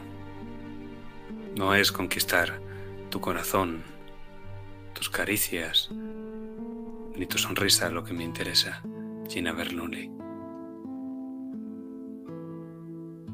Entonces,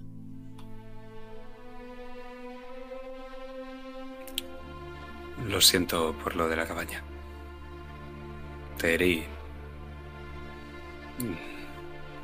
No lo hice a propósito. creo que sí. Si no... No la tendría rota. Sanará, querida. Aunque os falte, y Dios no me lo perdone, una pizca de belleza, seguiréis siendo la Bernoulli más bella que mis ojos jamás hayan visto. Creo que prefería al otro Diego. Pero... Vayamos al grano. ¿Qué es lo que quieres, Diego de Aldana? El joven nació bajo un techo con comida y amor y decidió que viviría bajo la lluvia y con la espada para encontrarlo él mismo. Tus ojos estaban blancos. ¿Recuerdas decir esas palabras?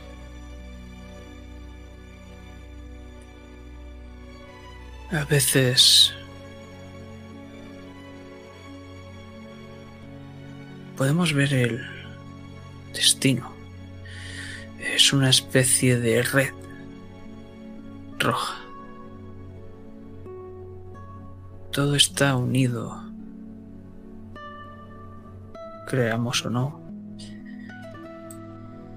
Y solo hace falta estirar de uno de ellos para que se de- desmorone todo. Pero a veces no hace falta tocar ese hilo para ver el destino. A veces suceden unos estos trances. No os contestado. No suelo recordar nada. Ahora. Eso era lo que quería. ¿Puedes decirme qué significa? Aunque no lo recuerdes. Parece por las palabras que estabas en tu casa y te fuiste a otra, ¿puede ser? Cuando lo pido que me lean el destino, no quiero que me digan mi pasado. Conozco mi pasado. Es el futuro lo que me inquieta. Entonces deberás decirme qué es lo que dije, qué es lo que te interesa. Por sus caprichos el amor se alejará, la aprobación se convertirá en desaprobación, la familia no ofrecerá ni lecho ni comida, la espada se, se oxidará, los amigos se convertirán en enemigos y la poca felicidad que pueda tener se convertirá en desesperación y acabará solo. Ese fue el futuro de tu presagio, Gina. Yo ahora quiero que lo confirmes que es bastante claro, Diego de Aldana. ¿Me preguntas esto porque tienes miedo a que se haga realidad o porque de verdad no sabes lo que significa?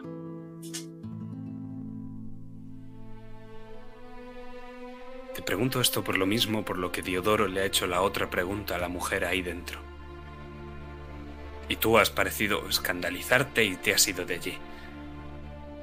Una vez alguien me dijo que las cartas eran las que eran, pero que nosotros decidíamos cómo jugarlas.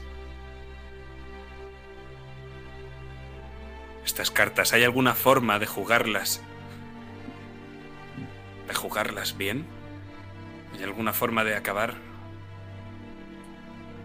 bien esta senda, este camino o lo que sea? Es cierto lo que decía esa mujer, no todo el mundo puede llegar a conseguirlo, pero pocos pueden, aunque tampoco sabrían cómo. Yo por eso buscaba lo que tiene Diodoro, esa pequeña gema. No sé si has escuchado historias sobre ella, pero puede lograr prácticamente cualquier cosa. No quiero que una gema solucione mi futuro. No quiero que nadie lo haga, de hecho. Las cartas te son dadas y eres tú quien decide cómo jugarlas. Si has dicho que solo unos pocos son capaces de eso, me convertiré en uno de ellos, pero no por ninguna joya. Entonces deberías tener una gran fuerza de voluntad y hacer frente a lo que te aterre. Y aquí, en una cocina oscura, junto a una bella dama, no creo que sea el lugar. O oh, castellano. Han pasado muchas cosas que no dan ningún miedo y algunas que bastante sí con una bella dama en una cocina oscura. Pero Tú también tienes de esas cartas, ¿verdad? Hace tiempo que no las utilizo. Quiero ver las mías. Y si no lo haces tú, tendré que ir a esa vieja a la cual desprecies. Y prefiero que lo hagas tú.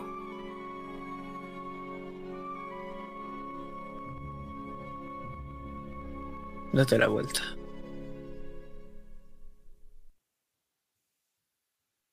Me doy la vuelta.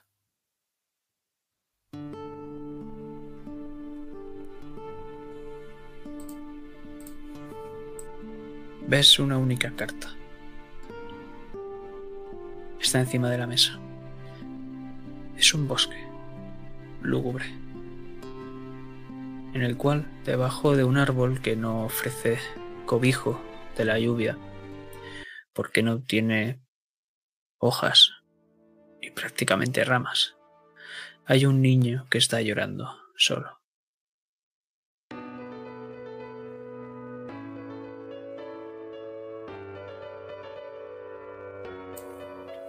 Da igual cuántas veces voltees esa carta. O que vayas a buscar a esa anciana. Va a ser lo mismo. Pero hay dos más aquí debajo, ¿verdad?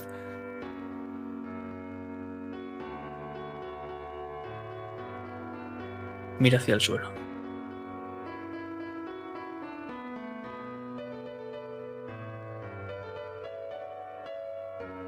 Da igual cuántas veces voltees la carta. Es lo que hay, Diego. Son tres, son tres. No puede ser solo soledad.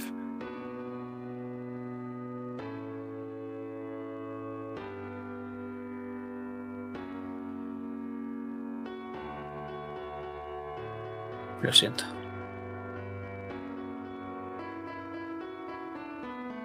Quito la espada, doy un tirón de la puerta y salgo de allí,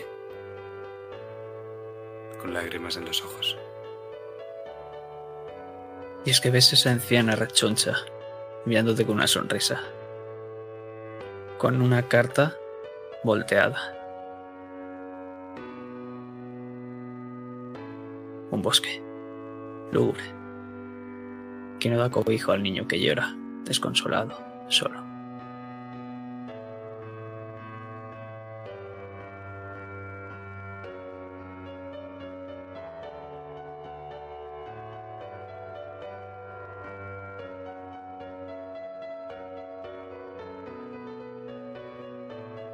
Pero nos alejamos rápidamente de allí.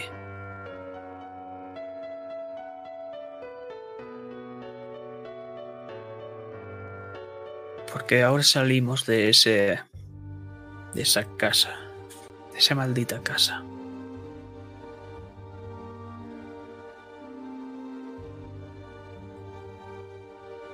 ¿Cuánto has tardado en llegar, Diego? Si es que has llegado a la plaza.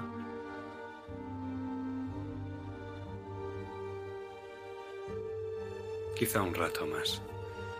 Podría haber llegado antes, pero necesitaba tranquilizarme, poner en orden mis pensamientos. Al final llego sin haberlo hecho. Pero llego. Como si alguien tirase del hilo.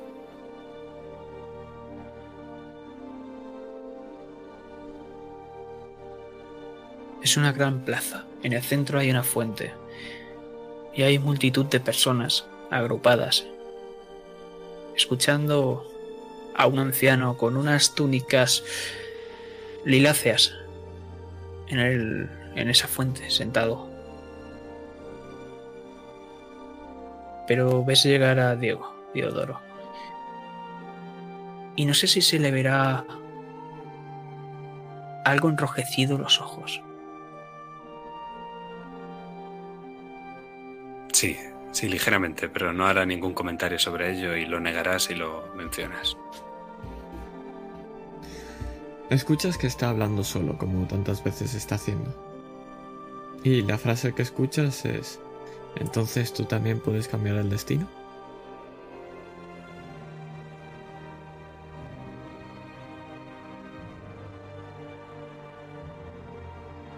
No escuchas ninguna voz de regreso.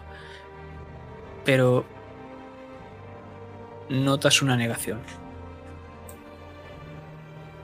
Yo aprieto los puños detrás de él. Y lo miro.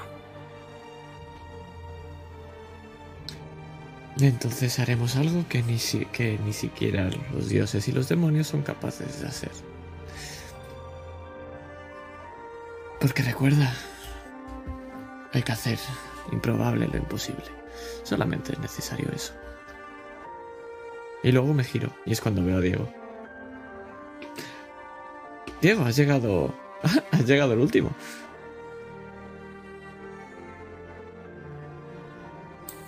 Sí, Teodoro. Supongo que has ganado esta vez. Tampoco te pongas tan triste por perder, yo no, pues... Piensa que, bueno, podrás estar una semana molestando con cualquier otra cosa.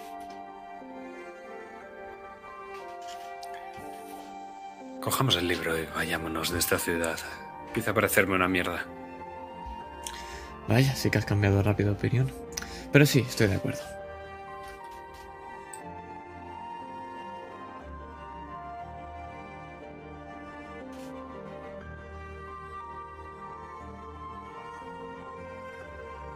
El populacho sigue enfrente de este anciano. No sabéis de qué está hablando exactamente. Es algo bastante extraño. Tal vez te puedas llegar a hacer la idea tú, Diodoro, pero Diego, no lo sé. Parece que tenéis que cruzar recto, rodeando esa fuente y ese populacho si queréis llegar hasta el edificio. Aparten, por favor, dejen paso, cuidado, voy que quemo, soy castellano. Uy, te he pinchado sin querer, eh, completamente. Venga, cuidado. Con Dios. Pasaré y le echaré. Le echaré eh, una oreja a ver qué está diciendo el señor de Lila. Efectivamente, venimos de los monos. Por más que esos tontos de la iglesia digan que no.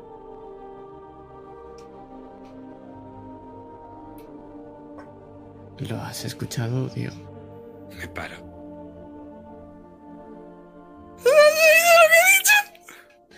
¡De los monos!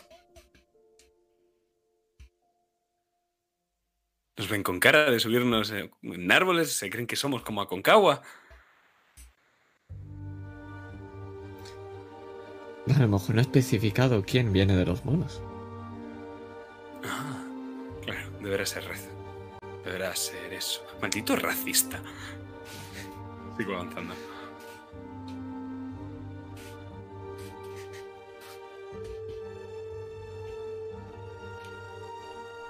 Y no solo eso.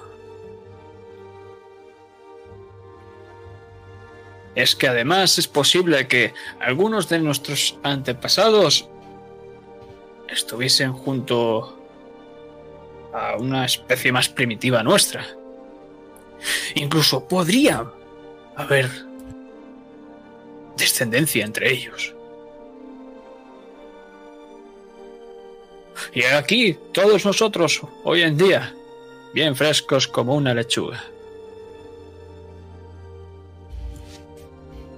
No lo escuches, Diego. Tú sigue hacia adelante. Y yo lo voy empujando. Es que no tiene ni idea. ¿Qué dice ahora de una lechuga? ¿Es de esos que solo comen hojas? Esa ¿Ni idea? Se levanta. Se pone el cuello de su túnica bien. ¿Qué afirma usted que pasó entonces? ¿No cree en la maravillosa teoría de la evolución? No, no, si yo estaba pasando. Yo estaba pasando de largo, si no. Y voy empujando a Diego. Tenemos prisa, ¿no? Entonces tampoco cree en el Big Bang.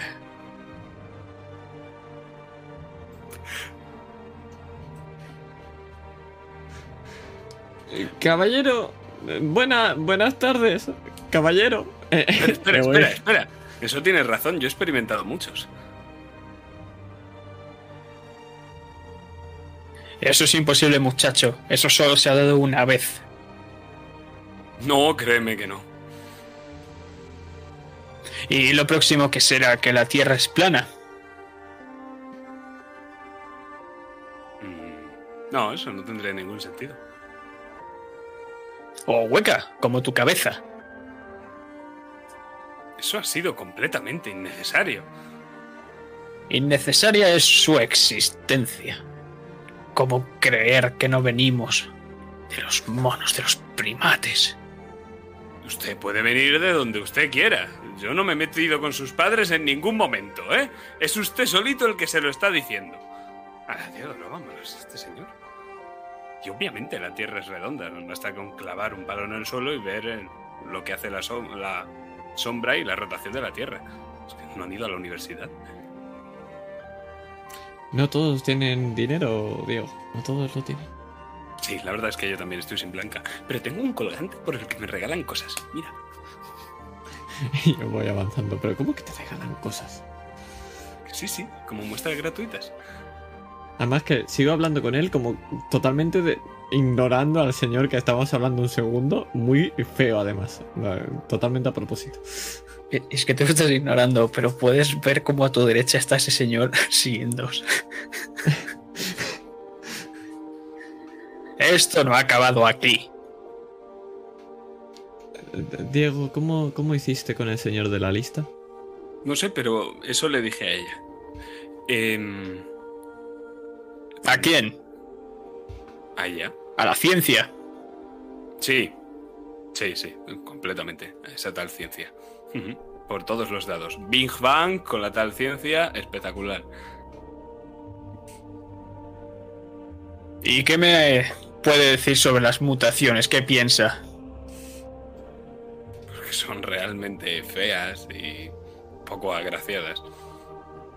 ¿Cómo que Pero- feas? Pero muy interesantes en la cama.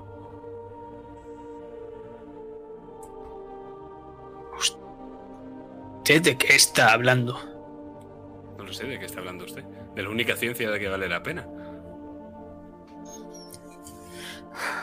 Usted no ha evolucionado, usted es un private. Diodoro, lo siento. No debería de tratarte así. ¿eh? Eh, caballero, gracias por su charla. Ha sido un placer. Tengo que ir a la biblioteca. Estoy seguro que estará aquí siguiendo con la charla. Hágalo, lo hace muy bien. Sí, adelante. Sí, por supuesto, podemos mantener una charla fructífera hasta la biblioteca. Eh, No, no Incluso hace podemos falta. quedarnos en la biblioteca y charlar. Eh, Me giro al lado de hombro. No sé qué. Haz algo para que no esté este señor. Me da igual lo que hagas. Te mira desafiante, Diego. ¿Y qué piensa del cilantro? Esa cosa. Esa pequeña planta que algunos se atreven en llamar especia y que viene de aquel lejano oriente, que ni siquiera es oriente, sino que es sur.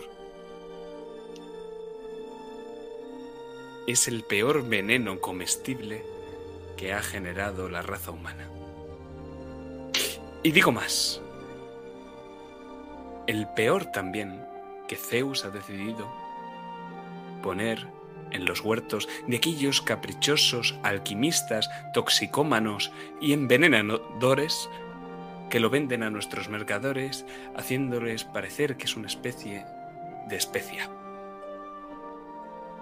No tiene ningún sentido, caballero, ningún sentido. Y podrá decir lo que sea de sus padres los primates, y podrá decir lo que sea del huevo y de los Big Bangs que no hago cada noche, siempre y cuando sea posible y exista el consentimiento mutuo. Pero... Pero... No toleraré que alguien considere dentro de la ciencia el cilantro y ningún tipo de comida. Hay que saber separar las cosas y los dos grandes placeres. Te mira de arriba abajo. Y después de 10 segundos se te queda mirando fijamente a los ojos.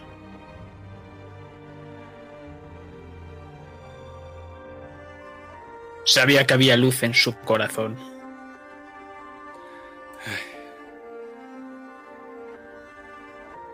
Bueno, con Dios.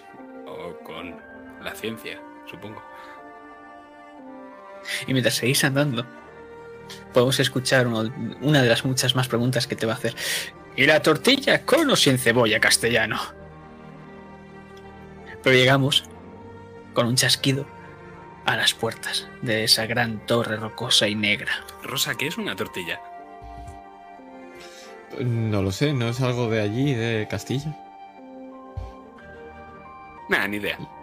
Aquí la llaman tortilla castellana, no acabo de entenderlo muy bien, no lo he probado nunca. Será como la ensaladilla sármata, que tampoco sabemos muy bien. ¿Y el chocolate blanco qué opinas de él?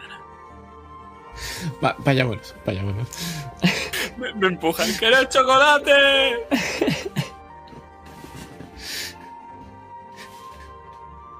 ¿Ves como por un momento se queda sintiendo? Y os intenta seguir el ritmo, pero es un abuelo, es un anciano.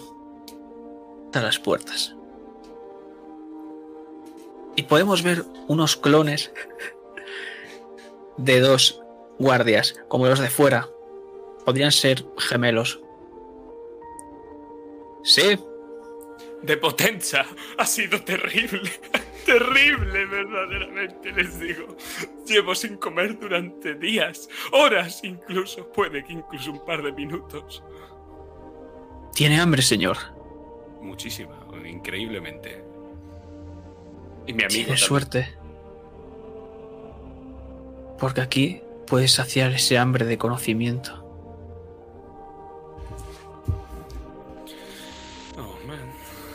Bueno, sí. Efectivamente, lo que andaba buscando, Diego, efectivamente, mm, pues a eso venimos.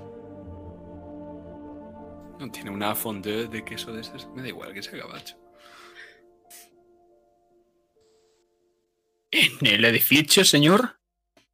¿Y después cómo va a pasar las páginas de los libros con las manos sucias? ¿Es usted acaso un puerco? Se me ocurre una forma en la que puedo pasarlas, pero me pegan un codazo. Me callo.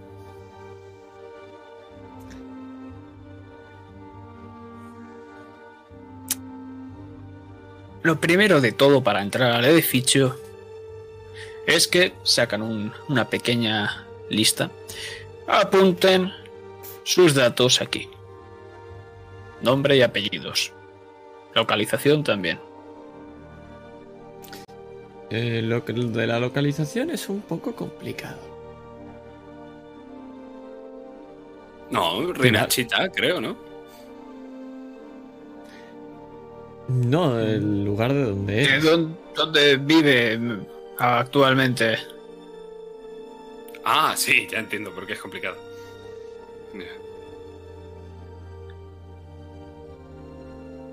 Y ¿No hay una opción de esta casilla ¿La itinerancia? Sí. Sí, justo a la derecha de la de la iglesia. Para la iglesia debéis dejarla vacía. No puedo marcar la cruz.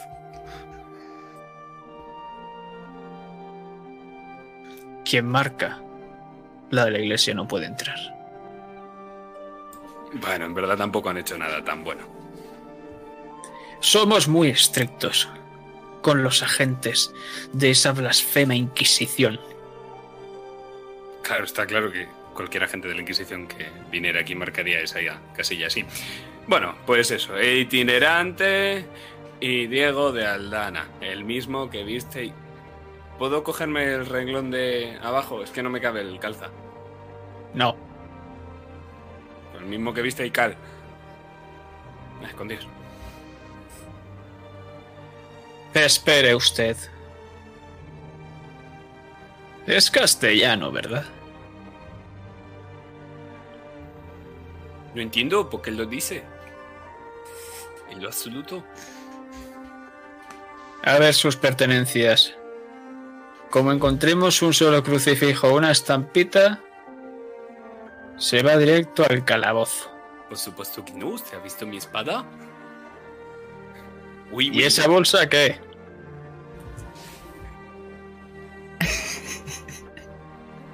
Esto me lo encontré por la calle. Yo no. Me la vendieron con la bolsa. Y Pardier, somos castell somos uh, vaticanos, los montañeses también.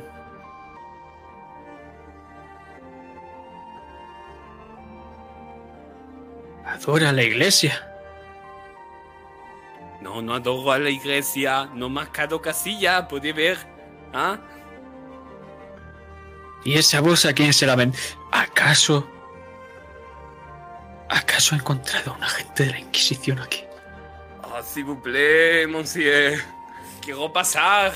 Por eso en mi vida. Por eso.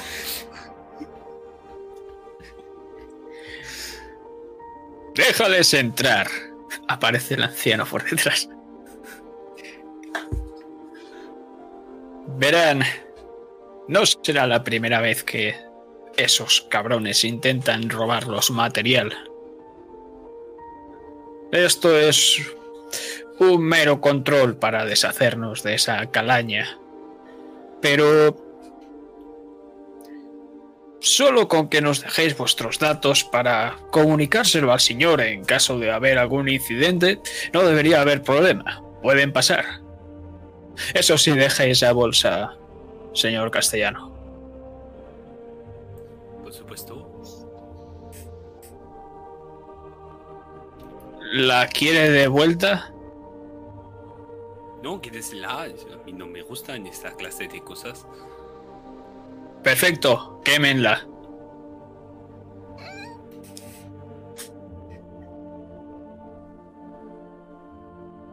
¿Ves como uno de los guardias va a un pequeño horno en el que coge y lo tira y hay un montón de crucecitas, cruces gigantes de madera apoyadas esperando a ser cremadas.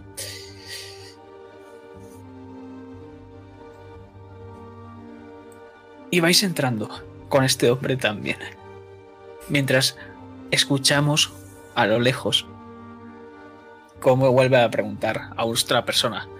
Sí.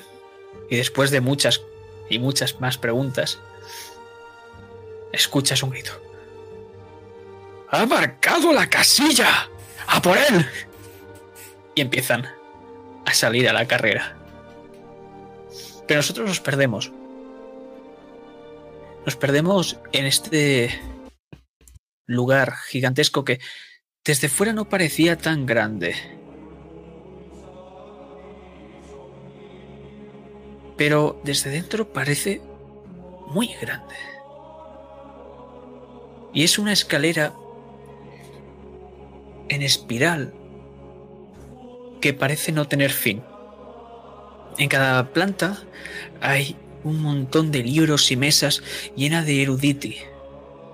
Los eruditos, los bibliotecarios, que sirven a bibliotecarios, al señor de este lugar, Anacleto de Di Rinascita.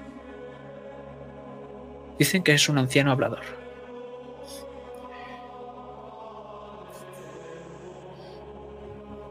¿Y entonces qué están buscando?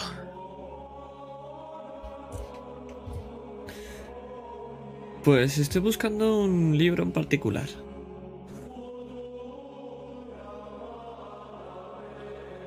Siempre puede consultar cualquier libro, mientras no se lo lleve. Claro, por supuesto. Mm, Una pregunta, ¿qué es lo que le ocurre a las personas que se llevan un libro? Eh, Por curiosidad, ¿eh? He escuchado que son Nunca más las he vuelto a ver. Se habrán ido con Dios. Ya veo. Tan... ¿Tanto por un libro?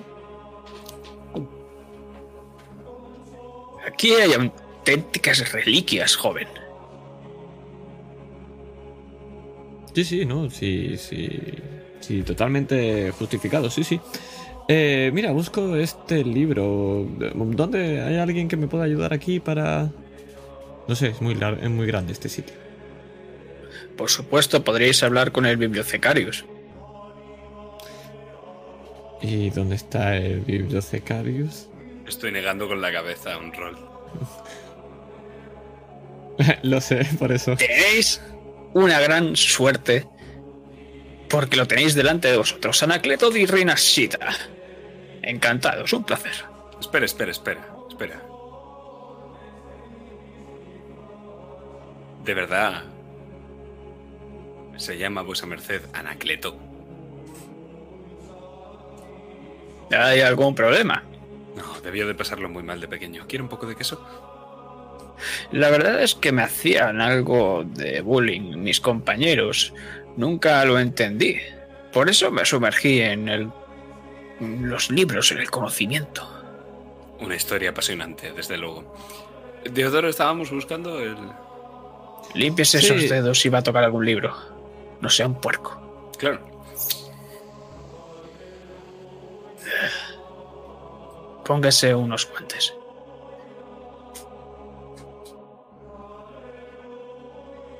Envuelvo la mano con la capa. ¿Así? No toque nada. Mire, busco este libro y si no recuerdo mal era no sé qué umbra. No, no me apunté el nombre. Sí, me lo recuerdo. Maleus Maleficarum. Pues nada de Umbra. Maleus Maleficarum. Casi. Casi. Bueno, Maléfico Umbra, algo, algo estaba ahí. El martillo de las brujas. ¿Está seguro usted que no es un agente de la Inquisición? ¿Ves cómo cambia completamente su actitud? Pero puede decir, está en confianza, no le pasará nada. Te da un pequeño codazo. Eh, no, no lo soy. ¿Acaso he marcado esa casilla? Tiene razón. Perdón por dudar de usted. Te pone la mano en el hombro.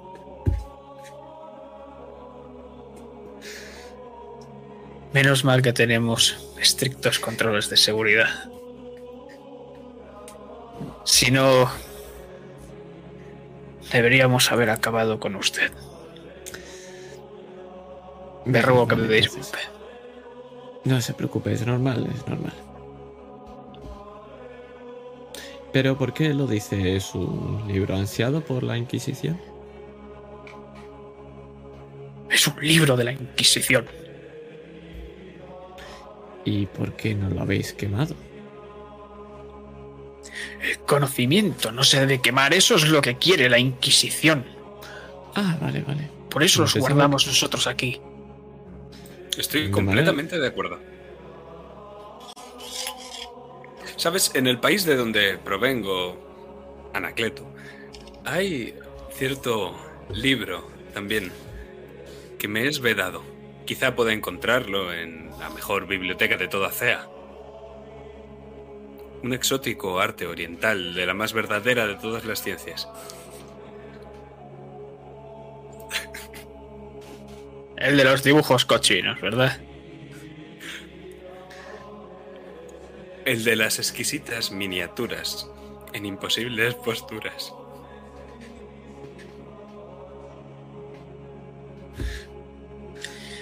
Está junto al libro titulado El origen del mal. El que tiene la portada del cilantro dibujado. Desde luego perfectamente balanceados, como todas las cosas deben de estar. Si me disculpas, Diodoro. Adelante. Y le digo a Anacleto, y ahora va a tener tema de conversación para meses. Gracias. De nada, para eso estamos, para ofrecer el conocimiento. Y mientras se acerca a por ese libro de exquisitas miniaturas orientales, puedes escuchar a un grupo de viejos eruditi que están pasando las páginas y podemos ver posturas improbables, digamos. Pero Ahora nosotros sigamos. Nada es imposible. Y escuchamos cómo arrastra Diego una silla y se sienta junto a los eruditis. A investigar la- toda esta información valiosa. Pero nosotros subimos, subimos hasta el piso más alto de todos, al penúltimo.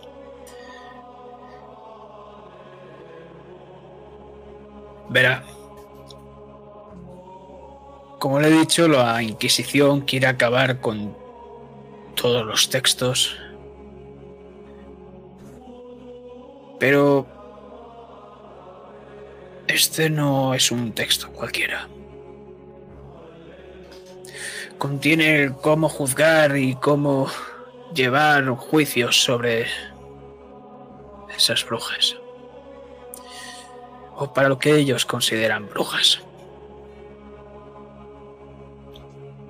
Ya veo. Y... Imagino que... Esas prácticas siguen vigentes.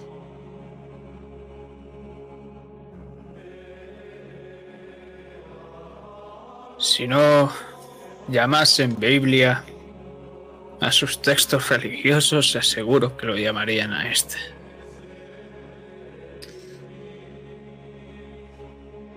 Ya veo. Bueno, ¿está por aquí cerca? Sí.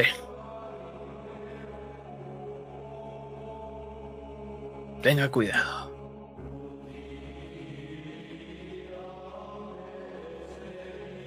Cuidado. ¿por Él se acerca. El libro es antiguo. Deja un pequeño candelabro. Y ves un libro bastante deteriorado. Cubierta de cuero, bastante desgastado.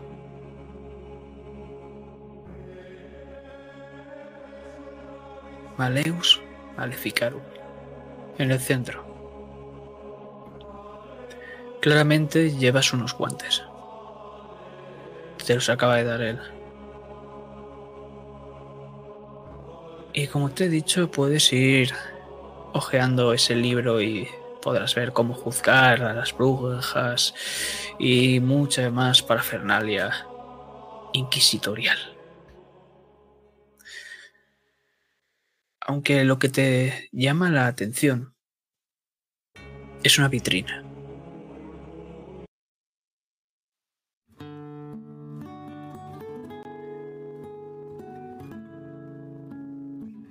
Esa vitrina que está en una especie como de altar, podríamos llegar a decir. Contiene primero de todo ceniza. Eso es lo que más te llama la atención.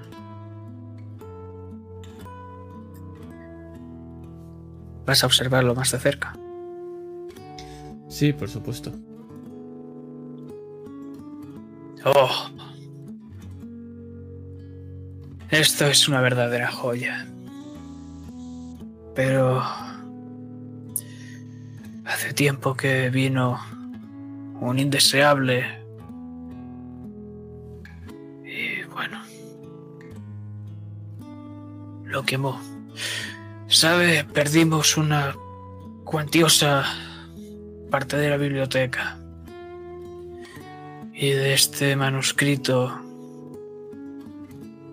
quedan un par de páginas. Metafóricamente hablando, claro. ¿De qué habla? ¿Y por qué es tan importante? A ver. Claramente no es cierto, pero... Igualmente, por su momento en el que se escribió, por su contenido, es algo digno de estudio.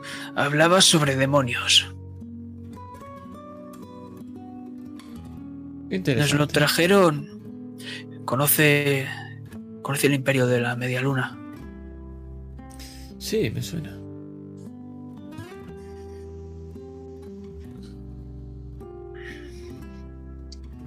Hace 40 años tal vez. Siempre hacían la típica ruta, pasaban por aquí iban hasta Bernoulli. Ya saben cómo son allí. Y uno de ellos empezó a hablarme sobre... Ya no recuerdo el título. Solo recuerdo que acababa en Salomonis. Contenía descripciones, nombres, incluso sellos de los demonios. Pero no solo eso. Lo que ha quedado es este capítulo. Como puede ver, es el Ars. El Ars Paulina. Al igual que los nombres, descripciones y demás de los demonios, también hay una contraparte, los ángeles, y precisamente trata esto este capítulo. Sabe allí, allí en el Imperio de Media Luna adoran a los Ajura, son ángeles. Hay doce en total, ¿quiere saber sus nombres? Sí, el conocimiento no cabe lugar, ¿no dicen? Por supuesto. Está Arsalan, ángel de los animales y juramentos, Dauna de la victoria, Farsane de la venganza, Nazanin del tiempo, Omide de la esperanza, Parshan de la guerra, Salar del metal y el gobierno, Samista de la luz y la verdad, Sayeste del honor, Utabar de la sabiduría, Bafa de la tierra y la piedad y por último Zarfa de la muerte.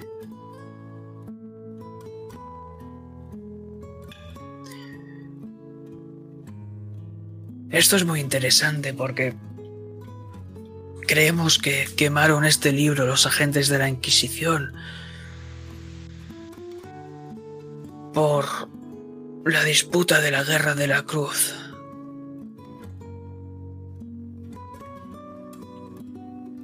Dicen que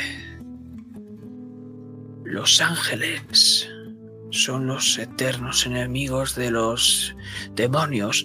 No sé si conoce esa historia del Dievas que arrancó las alas de una jura.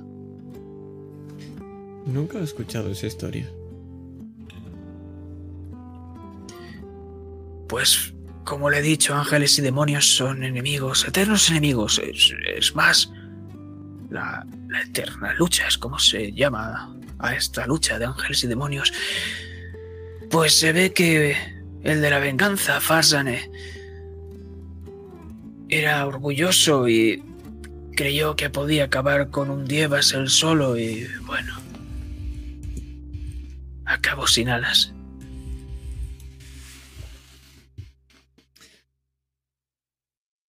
¿Y sigue siendo un ángel? Sí. A ti que te hace ser humano. Buena pregunta, pero no son las alas precisamente, exactamente, sí.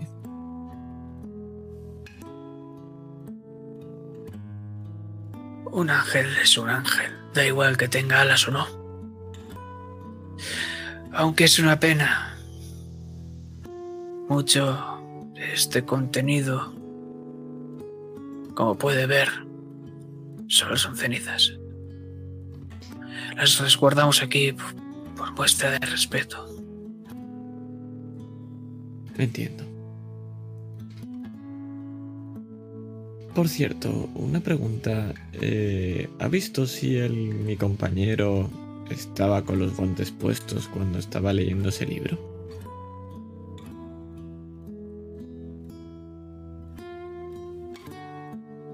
Lo que quiero hacer es que vaya corriendo para abajo. para tener una excusa para coger el libro. Ese libro.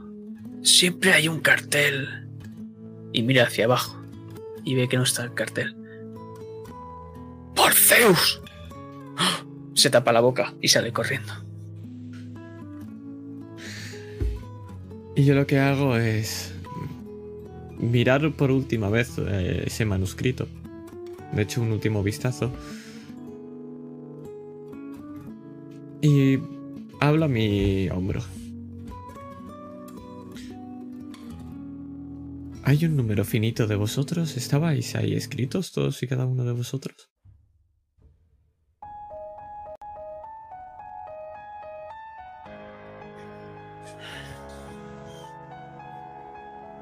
Efectivamente hay un número finito de nosotros. ¿Y esa pelea? Esa guerra.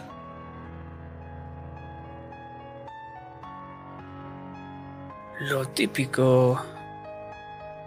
Unos se calientan, insultan a otros, se llegan las manos y Tienes una guerra de miles y miles de años. Un poco como este mundo. Sí, al final no sois tan diferentes a nosotros. O a nosotros a vosotros. Bueno, y estoy sacando de entre mis ropajes una cubierta de un libro. Está en perfecto estado, simplemente le he arrancado de un libro fuera. Y estoy midiendo un poco a ver si va a ocupar más o menos el mismo tamaño para que no se vea vacía la vitrina. Se darán cuenta rápido, pero... Eres bastante gracioso, ¿no? Haciendo que sea este exactamente el libro que quieras que coja.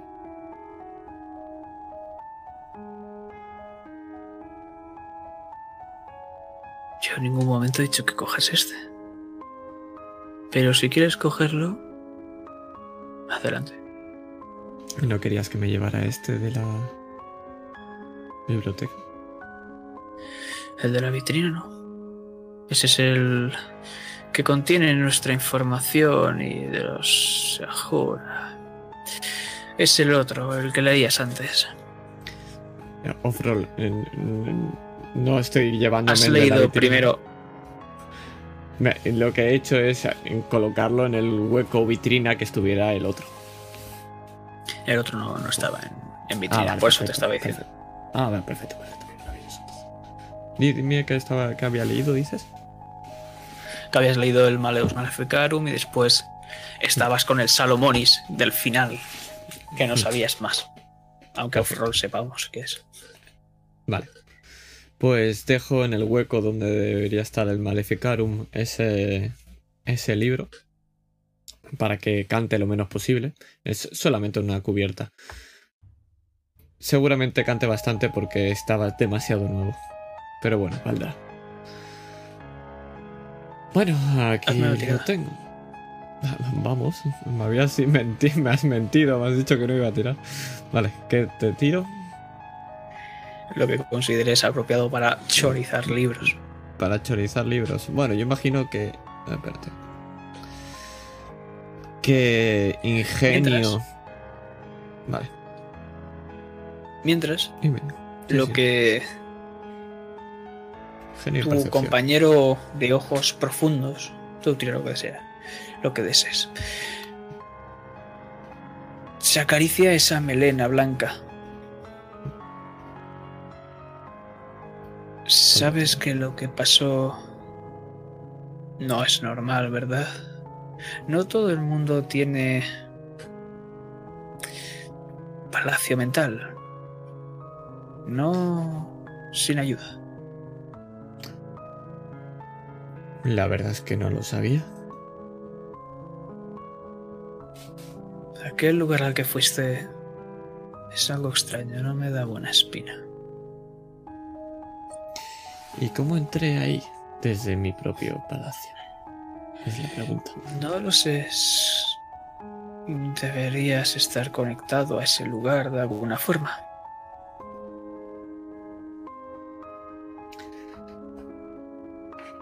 ¿Y qué has sacado?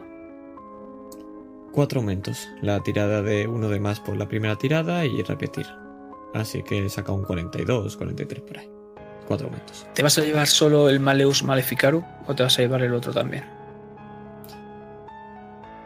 Mi idea es llevarme solo el Maleficarum. El otro, la verdad es que me da un poco lo mismo. Sí, ya me he leído la información. Bueno, a ver, sabes que, está, que tenía más información y que están sus cenizas ahí de lo que quedaba, pero Bueno, pero como tampoco me interesa en este caso. A no ser. Me giro al demonio. ¿Se puede rehacer un libro de las cenizas? Si se rehace una casa. Es una buena pregunta, amigo mío. Y vemos esas codiciosas manos que se acercan al Maleus Maleficarum. Y un grito irrumpe ese momento. Esas manos donde yo pueda verlas. Gracias por jugar. La senda de los héroes. Y dentro otro.